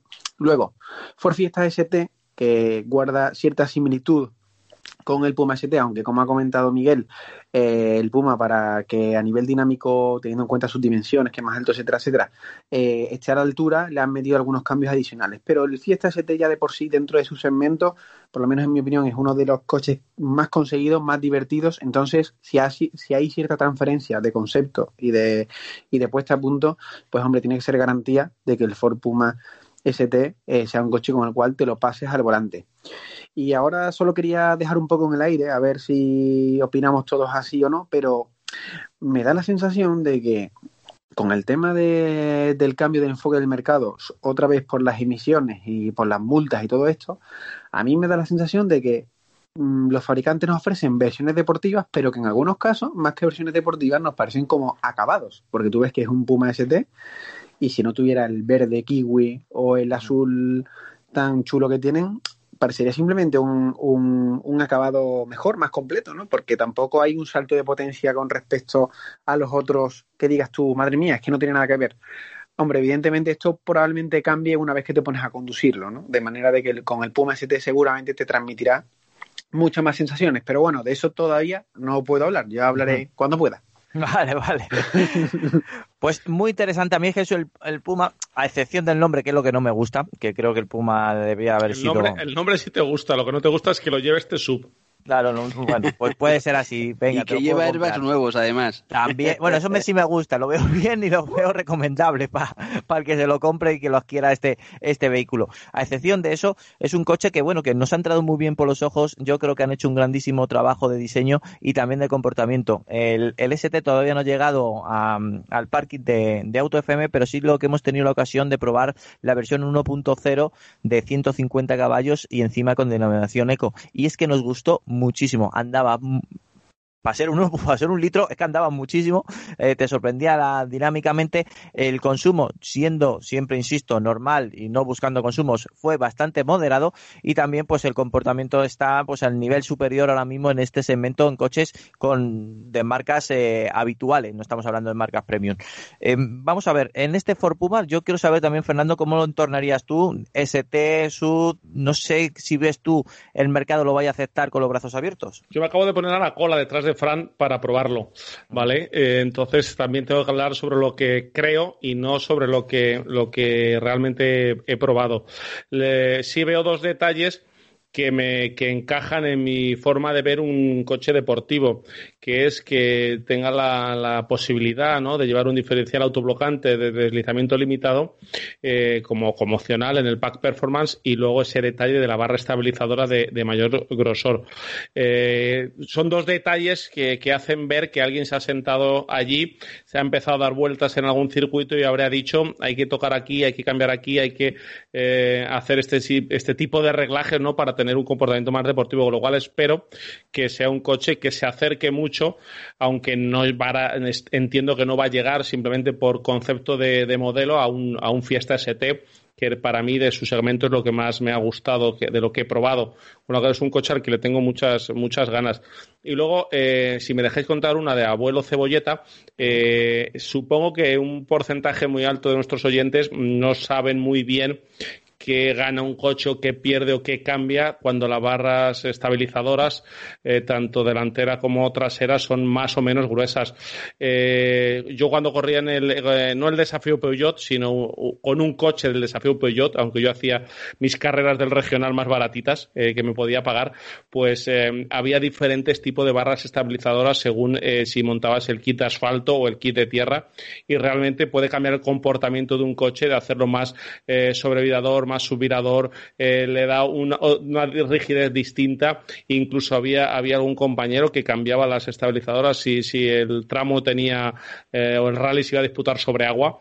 Es un elemento que puede cambiar mucho el, el comportamiento de un coche y es muy interesante que, que Ford trabaje en ellas, ¿no? Para darle ese, esa personalidad de conducción a este Puma ST. Pues hasta aquí el Ford Puma ST, un sub deportivo con dinamismo eh, de alto grado, porque hay coches que, bueno, como ha dicho Frank, a lo mejor visualmente dice, vale, sí, es, tiene un paquete superior, eh, tiene pues eh, grandes llantas, eh, tiene un pequeño aleroncito, tal y cual, pero luego cuando te montas en él dices, vale, sí, pues se queda la deportividad fuera y a la hora de conducirlo es un coche más. Esto tiene mucha personalidad, tiene garra, nunca mejor dicho, para ser un Puma, y sobre todo tiene ese toque especial que Ford eh, Performance y Ford Racing ah, crean y añaden a este tipo de vehículos. Sí, Miguel. Antonio, una, una cosa rápida, solo una puntualización. Eh, pensé que lo habíais probado, pero sí que os voy a decir que os va a gustar, ¿eh? O sea, es un coche muy, muy majo. Quería solo una, un apunte que no hayamos citado, eh, para que la gente se haga la idea de que efectivamente esto corre, la aceleración 0-100 es un es 6,7 segundos, ¿eh? Que no está Sí, en absoluto sí, nada mal. O sea, el coche va francamente bien. Y sí que es cierto que yo me esperaba más diferencias eh, negativas, digamos, comparadas con el Fiesta ST, porque el Fiesta ST, como bien decís, pese a lo de las agujetas de las tetas de Álvaro, ¿vale? Que es un pequeño detalle eh, que luego cuando vas deprisa ni, ni te das cuenta. Yo creo que Pero- también es un detalle que tiene más que ver con las tetas de Álvaro que con el Puma, a lo mejor. ¿eh? Pero bueno, lo, lo También, dejamos también puede ser. No quiero ni puede ser. Yo no acabo con agujetas ahí, las cosas como son, ¿vale? Pero él lo comenta, pues yo lo digo. Y entonces lo que, lo que sí que quiero decir es que es un coche que, que recuerda mucho, ¿no? El Fiesta 7 todo lo tenemos como una referencia en cuanto a lo que es un buen urbano deportivo, sin duda alguna, porque es un coche excelente eh, a más no poder en ese aspecto. Y el Puma ST se parece muchísimo. Entonces, mm, espero que lo podáis probar pronto para, para confirmarlo y os lo vais a pasar como enanos porque el coche va francamente bien. Solo hacer una puntualización. El otro día tuve la ocasión de probar un Fiesta ST con electrónica hecha a medida y, y es salvaje, ¿eh? pero salvaje. No, el coche primera, segunda y tercera eh, perdía tracción. eh, era un coche que encima tiene todavía más rango de potenciación que en este 1.5 te puede sorprender hasta dónde puede llegar. Eh, es curioso lo que ha creado Ford con este, con este motor que ha ubicado en el Fiesta ST y ahora ha llegado también al Puma ST. No hagas esto, tío. No puedes decir eso y decirnos en cuánto se puso. Cuéntanos cuánto dio ese coche. Eh, pues eh, el Rozolo 230 caballos. Eh, ¿Y de un- par? pues, y de, Par, ay, de par, par, eso, ya, ya me has pillado. Ya me has pillado, no lo sé, no tengo esa, no me acuerdo esa, te, te lo, te lo voy a mirar, hombre, te lo voy a mirar eh, cuando lleguemos al final de la siguiente noticia y antes de dar paso al buzón del oyente, y- te lo voy a decir. liado. Lo tengo por ahí apuntado, es que no lo tengo, pero bueno, te lo voy a Vale, buscar. vale, vale, vale. Prepárate. El dato siento. correcto. Claro, no te quiero dar aquí a- a- al libre albedrío. Nosotros siempre con información fideligna. Y Eh, vamos. nuevos, ¿no? O como se diga. Bueno, aten- atentos, última noticia de la sección noticias. Me encantan estas secciones porque sabes lo que te estás hablando. Sección noticias, ¿de qué vas a hablar? Noticias. Bueno, BMW iX es el SUV eléctrico con 600 kilómetros de autonomía que nos ha presentado BMW y es el adelanto del coche que llegará dentro de muy poco, un grandísimo BMW SUV con una autonomía ya más que digna, 600 kilómetros, con su gran parrilla y con un diseño neo, en esta ocasión le puedo denominar neo, muy futurista que nos está impregnando en este tipo de vehículos. La parrilla simplemente es visual porque está tapada por ser eléctrico, no necesita canalización de aire para refrigerar nada, a excepción del líquido refrigerante que tiene la batería, y poco más. Eh, en esta ocasión eh, es un coche que nos ha llamado mucho atención porque tiene esos detalles eh, azul celeste que añade BMW a sus coches eh, innovadores eléctricos. Eh, esos faros son distinguibles que son BMW, pero son muy lineales. Nos ha llamado la atención y seguramente sea la siguiente evolución estética de ADN que tiene BMW en sus modelos. Atentos con este BMW iX y luego también pues su tecnología. Ya sabes que BMW es, son de esas marcas que muchas veces si te, preguntan, oye, ¿qué marca de coches eléctricos eh, te viene a la mente? Y a lo mejor dices Tesla, di- dices otras marcas y nunca dices BMW. Y es una equivocación porque BMW fue también de las primeras en apoyar los coches eléctricos y, no, y sin ir mucho más lejos, el BMW i3 o el BMW i8. Pues en esta ocasión sigue evolucionando y ahora con su modelos iX que está orientado sobre todo a los SUV y en esta ocasión un coche por y diseñado para también para ser eléctrico. 600 kilómetros de autonomía nos prometen es más concept que realidad, pero cuidado que dicen que no va a variar mucho a lo que llegue al mercado tanto europeo, español, internacional. Fran, ¿cómo ves este paso importante que está poquito a poquito trayéndonos modelos más que interesantes 100% eléctricos de la marca bávara? Pues mira, hay algunos modelos dentro de BMW que, de- que cuando salen, se presentan, eh, nos están presentando más que el propio modelo. A lo mejor alguna tendencia dentro de la marca o algún cambio de diseño, algo, algo innovador, ¿no? Alguna tecnología nueva. Y hasta ahora, normalmente el BMW Serie 7 era el modelo que nos presentaba estas novedades. Pero parece ser que ahora, con el tema de la electrificación necesaria en los fabricantes, parece que el BMW iX ha sido el modelo que nos ha avanzado cómo va a ir evolucionando la marca a nivel eh, estético. Es cierto que los riñones, la pared delantera, los riñones estos verticales que tanto han dado que hablar en el Serie 4, Sí. Van a acompañarnos en el resto de modelos. Parece que los faros también van a cambiar ligeramente el diseño evolucionándolo y parece ser que los pilotos posteriores también van a ir afilándose poquito a poco. Por dentro sí que quiero destacar que parece ser que BMW va a reenfocar eh, un poco el interior y va a cambiar, eh, va a unir, digamos, como han hecho otras marcas, la instrumentación digital y la pantalla del sistema multimedia las va a unir entre sí, ¿no? creando una pantalla a lo mejor, una pantalla curva, eh, horizontal, que va a ocupar gran parte del salpicadero creo que este modelo nos adelanta eh, muchos cambios dentro de la marca. Parece ser que el fabricante va a traer el modelo tal cual lo ha presentado, es decir, con las características que has dicho. Aparte, tiene sentido porque tiene que hacer rivales a, con, otros, con otros modelos de, de este tipo, ¿no? que son sub, grandes, premium y además con con un importe también que, solo, bueno, pues no es para todo el mundo, pero sí es cierto que la tecnología que tiene dentro es lo que realmente nos interesa, porque esa tecnología al final va a tener que llegar a toda la gama del fabricante. Y según tengo entendido, eh, el modelo lo vamos a llegar, lo vamos a llegar a ver eh, la segunda mitad del año que viene. Ah, bueno, Entonces, mira. a mí me parece, me parece un modelo que ya te digo, que trae muchas novedades. Sí es cierto que me ha chocado por un lado que sea un sub, ¿no? Eh, el, el, nuevo modelo que, que nos diga eh, cuál es el futuro inmediato de un fabricante de deportivos como es BMW, pero también es cierto que, que, todo el mundo ya, como bien sabéis, tiene que, tiene que pasar por el filtro de los sub, ¿no? Entonces, bueno, un modelo esperado y seguro que, que dentro de su exclusivo segmento se venderá bien porque BMW a día de hoy no tiene algo así de estas características y aparte que va a ser, como, como digo, creo que va a traer muchos cambios que van a caer bien dentro del tipo de cliente que a los que les gustan estos, estos modelos. Bueno, detalles de este BMW iX. Tiene como objetivo en tema de eficiencia 21 kilovatios hora por cada 100 kilómetros, unas baterías de iones de litio de 100 kilovatios hora y que, bueno, pues como bien os he adelantado, según el ciclo WLTP, quieren homologar más 600 kilómetros o más de 600 kilómetros. Es un sí. detalle que nos han dejado ahí. Dicen que, que sí, que superará ligeramente los mm. 600 kilómetros de, de autonomía. Como te he dicho, claro, lo importante, lo que hay aquí, lo que nos interesa en realidad es la tecnología, por esa tecnología llegará en su momento a la Serie 5 o a su equivalente, al Serie 3 o al equivalente y también al Serie 1 y tal, y por lo tanto cada vez será esa tecnología será más popular y sobre todo mientras más variedad haya de este tipo de vehículos, uh -huh. más competencia habrá, pues los fabricantes digamos que van a impulsarse entre ellos para, para seguir creando ofertas y al final, como digo, los clientes son los que se benefician de eso. Por cierto, el consumo que has comentado, que, al, que a lo mejor todavía es un poco complejo sí. o raro saber cuándo un coche eléctrico consume mucho o poco por el dato de los kilovatios.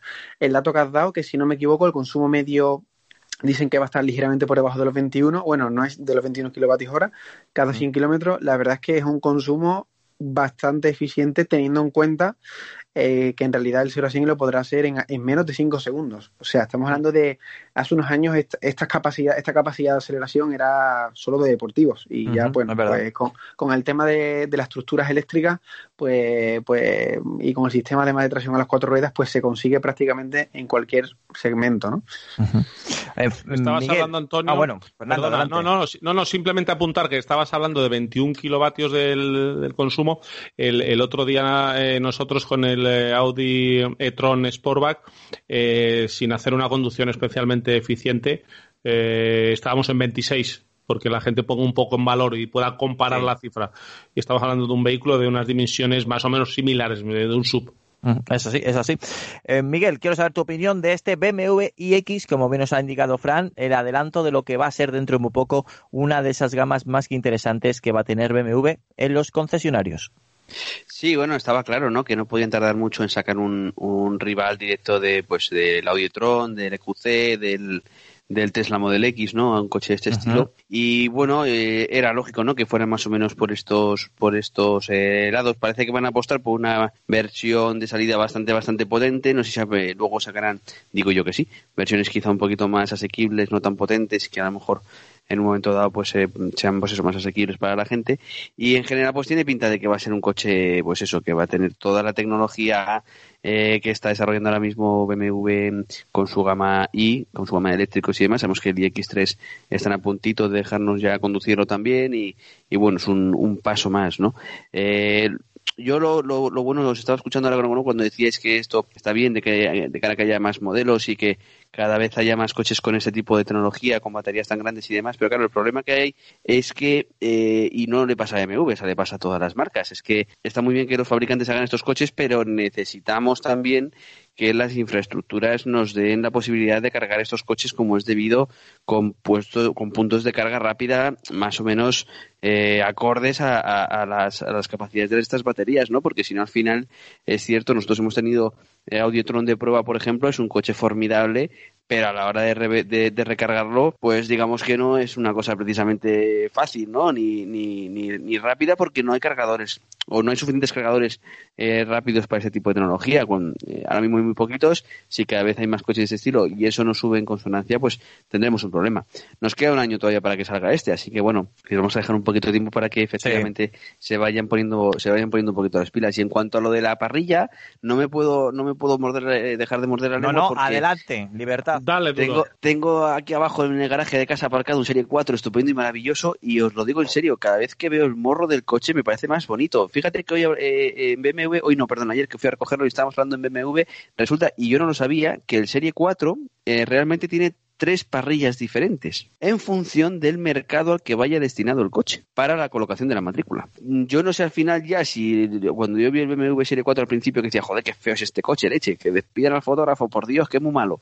Eh, eh, a lo mejor es que el coche con la matrícula alemana realmente es bastante diferente, que yo creo que no, al español, ¿no? Pero sí que es verdad que el que yo tengo, que es uno con paqueme de color blanco muy chulo, eh, a mí la parrilla, sinceramente, no me parece tan sumamente exagerada. En este coche, iX, sí que es verdad que, como los faros también son más pequeñitos, son más delgaditos, son más estrechitos, eh, es probable que la, que la parrilla tenga mucha más eh, personalidad, tenga mucha más presencia, porque además el morro es muy grande, es mucho más grande que el de un Serie 4 que no deja de ser un coupé de, de, poca altura, ¿no? Y aquí probablemente la parrilla sí que quizás sea algo más, vamos, probablemente no, va a ser bastante más exagerada, pero bueno, vamos a, porque yo lo veo en foto y me pasa como en Serie 4, digo, joder, qué feo, luego lo puedo ver en directo y decir todo lo contrario, vamos a darle ahí un voto de confianza hasta que lo podamos ver en directo al tema de la parrilla. Venga, pues lo dejamos la confianza ahí, no ciega, pero es confianza. Y esperemos verlo dentro de poco, tocarlo, sentirlo y acercártelo aquí a través de las ondas aquí en Auto FM. Y ahora sí que sí,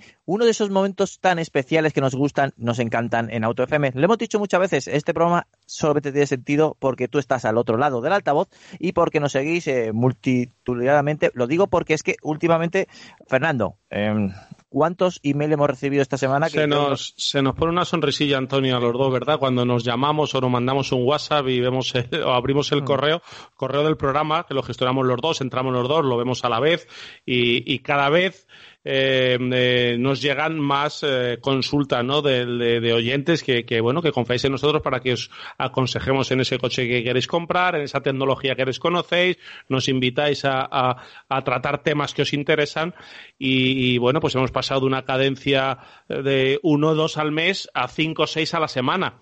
Eh, oh. Con lo cual, eh, pues estamos desbordados, agradecidos y, y deseosos de iros eh, contando, trayendo gente tan, tan puesta ¿no? en, en, estos temas como Fran o como Miguel para que, para que os llevéis la mejor información. Así que muchas claro. gracias a, a todos y sobre todo pues para que los aconsejen desde otro punto de vista y siempre buscándolo el beneficio para vosotros, queridos oyentes. En esta ocasión hemos elegido el email que nos ha mandado a info@autofm.es, ya sabes, nos lo mandáis ahí, nosotros directamente lo, lo vemos, lo, os contestamos y luego aparte pues intentamos también eh, daros un huequecito en el programa. En esta ocasión eh, nos ha escrito Héctor Pérez y nos decía lo siguiente.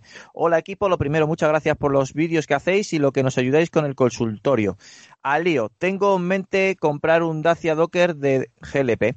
Eh, el uso sería para unos 10.000, 15.000 kilómetros al año, la mayoría de ellos por la ciudad, por una ciudad pequeña, León. Este modelo son 11.500 euros, pero también tengo en mente el diésel por unos 800 euros más. No sé cuál será mejor desde el punto de vista el consumo, porque el GLP consume 9,4 litros y el diésel unos 5,3 litros, ambos en ciclo WLTP, me indica. Y otra cosa, tampoco sé cuál será más fiable mecánicamente. Si me puedes echar una mano, te lo agradecería. Un saludo. Bueno, yo arranco, chicos, y luego os doy paso. Em, yo en este caso, sobre todo por los 15.000 kilómetros al año, porque me indicas que es una ciudad y porque me dices que cuál según para nosotros cuál sería más fiable, yo te recomiendo en este caso el motor GLP. Eso sí, te voy a decir un pero. El motor GLP es para la ciudad, es para luchar en la ciudad y salir poco a la carretera. ¿Por qué digo esto? Porque es un motor 1.6 atmosférico de 100 caballos pero esos 100 caballos son poco generosos. Digamos que como cargues mucho la furgoneta vas a echar de menos un poquito de fuerza, que eso sí que te va a dar el motor turboalimentado diésel. El problema del diésel, que como haga mucha ciudad, los sistemas anticontaminación al final van a acabar resentiendo y, vas a tener una avería. Estamos hablando de GR y estamos hablando de filtro de partículas. Em, por eso tienes que valorarlo, decir, oye, mira, es que vivo en León, de acuerdo, pero es que mi servicio al final lo hago por todos los pueblos limítrofes, es decir, cojo mucha carretera diésel. Oye, que vivo en León y prácticamente tengo que hacer reparto de pan en León, en León ciudad y me tengo que estar peleando entre semáforos, rotondas y demás, el GLP. Y en consumo, bueno, haciendo cálculos con una calculadora, te va a dar más o menos igual entre diésel y GLP porque es verdad que consume más, pero el precio del GLP es justamente, nosotros lo decimos así, es justamente la mitad de lo que desembolsas por un litro de 98 eh, gasolina 98.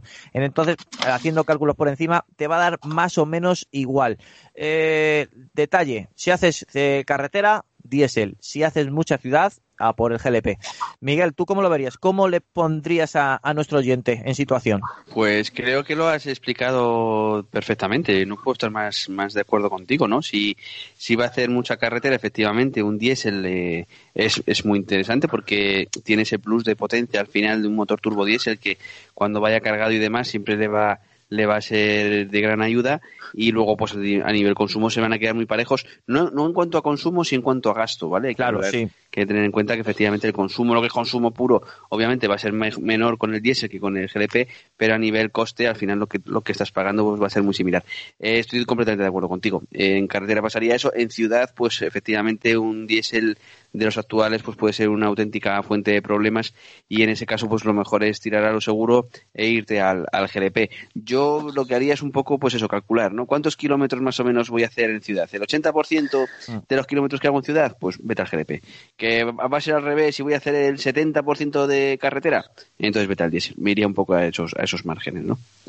Fran. A ver, yo coincido con vosotros eh, pero solo le comentaría que, que revisara bien los trayectos porque todo lo que comentas de que si usan mucho el diésel en ciudad y tal puede desembocar en problemas con válvulas, etcétera, etcétera, y ya por lo tanto electrónica y todo esto, pero que, que revise si normalmente hace, hace trayectos eh, más desahogados, no tanto en ciudad, para que valoremos si el, si el diésel realmente le daría lugar a, limpiarse adecuadamente, que eso creo que también es algo que, que digamos que lo que nos está dando el, eh, la elección de uno u otro, porque realmente a nivel de gasto para él va a suponer, creo que, creo que lo mismo, y lo único que nos preocupa aquí es la fiabilidad, entendemos. Entonces, claro, eh, lo que le diría es que que, os haga caso, efectivamente, pero que revisara los recorridos de que suele hacer habitualmente para ver si de vez en cuando, con qué, con qué frecuencia, digamos, hace, hace trayectos más largos en carretera a una velocidad media alta,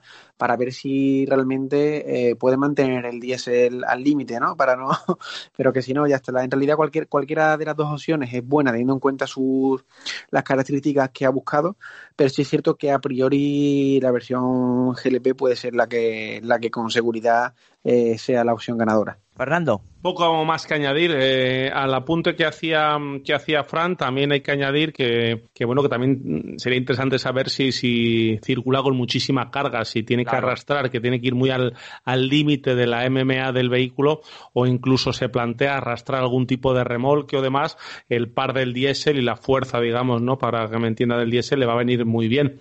Eh, entonces, eh, son esas cosas que, que tiene que valorar. Si no va, si no va a cargar mucho, si no va a arrastrar muchos kilos. Eso no quiere decir que no puedan ir cuatro personas si, va a coger la versión combi y, sus maletas. Obviamente, me refiero cargar pues, pues, pues peso de verdad o arrastrar un remolque.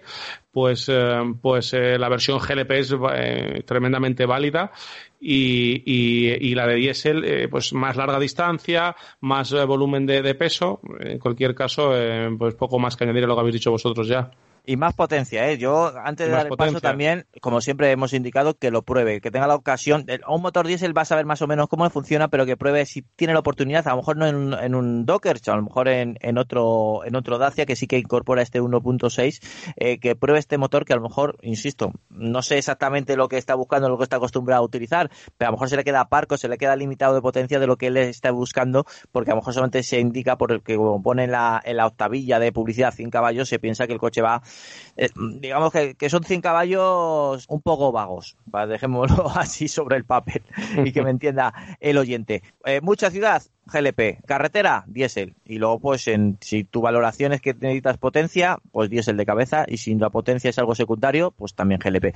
Por esos Eh, caminos no vas a equivocarte, sí. Antonio, eh, un- solo una, una observación. Te eh, con el tema de la potencia de que son vagos, te refieres a que si va a coger el motor atmosférico, pasa un poco lo que hemos comentado eh, antes, que para sacarle todo el partido va a tener que revolucionarlo más, ¿no? Que va a tener Sí. que exprimir más el motor para mover toda la carga si es que tiene mucha, ¿no? Claro, y encima con el GLP es que le baja un poquito también la potencia. Entonces ya es un saltito menos de, de potencia del que normalmente nos daría ese motor con, con motor gasolina.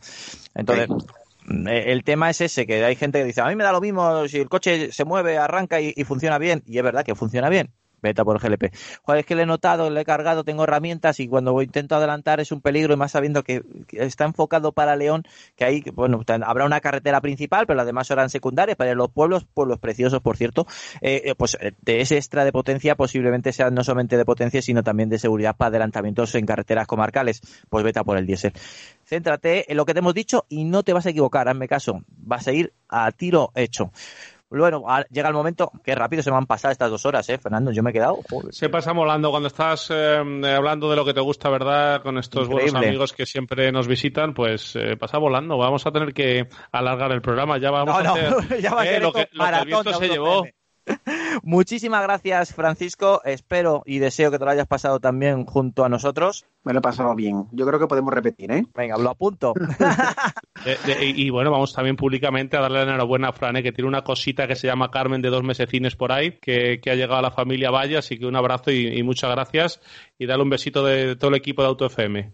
Pues, pues muchas gracias. Aquí estaba mirando, aunque como bien habéis escuchado vosotros, está casi casi a punto ya de entrar en antena porque, porque está, está intentándolo. Está, yo creo que dentro de poco también la vais a poder llamar para que dé su opinión como bebé. Va a ser periodista. ya veremos, ya Verás veremos. cuando te pilla la llave del GR Yaris, verás. Joder, tío.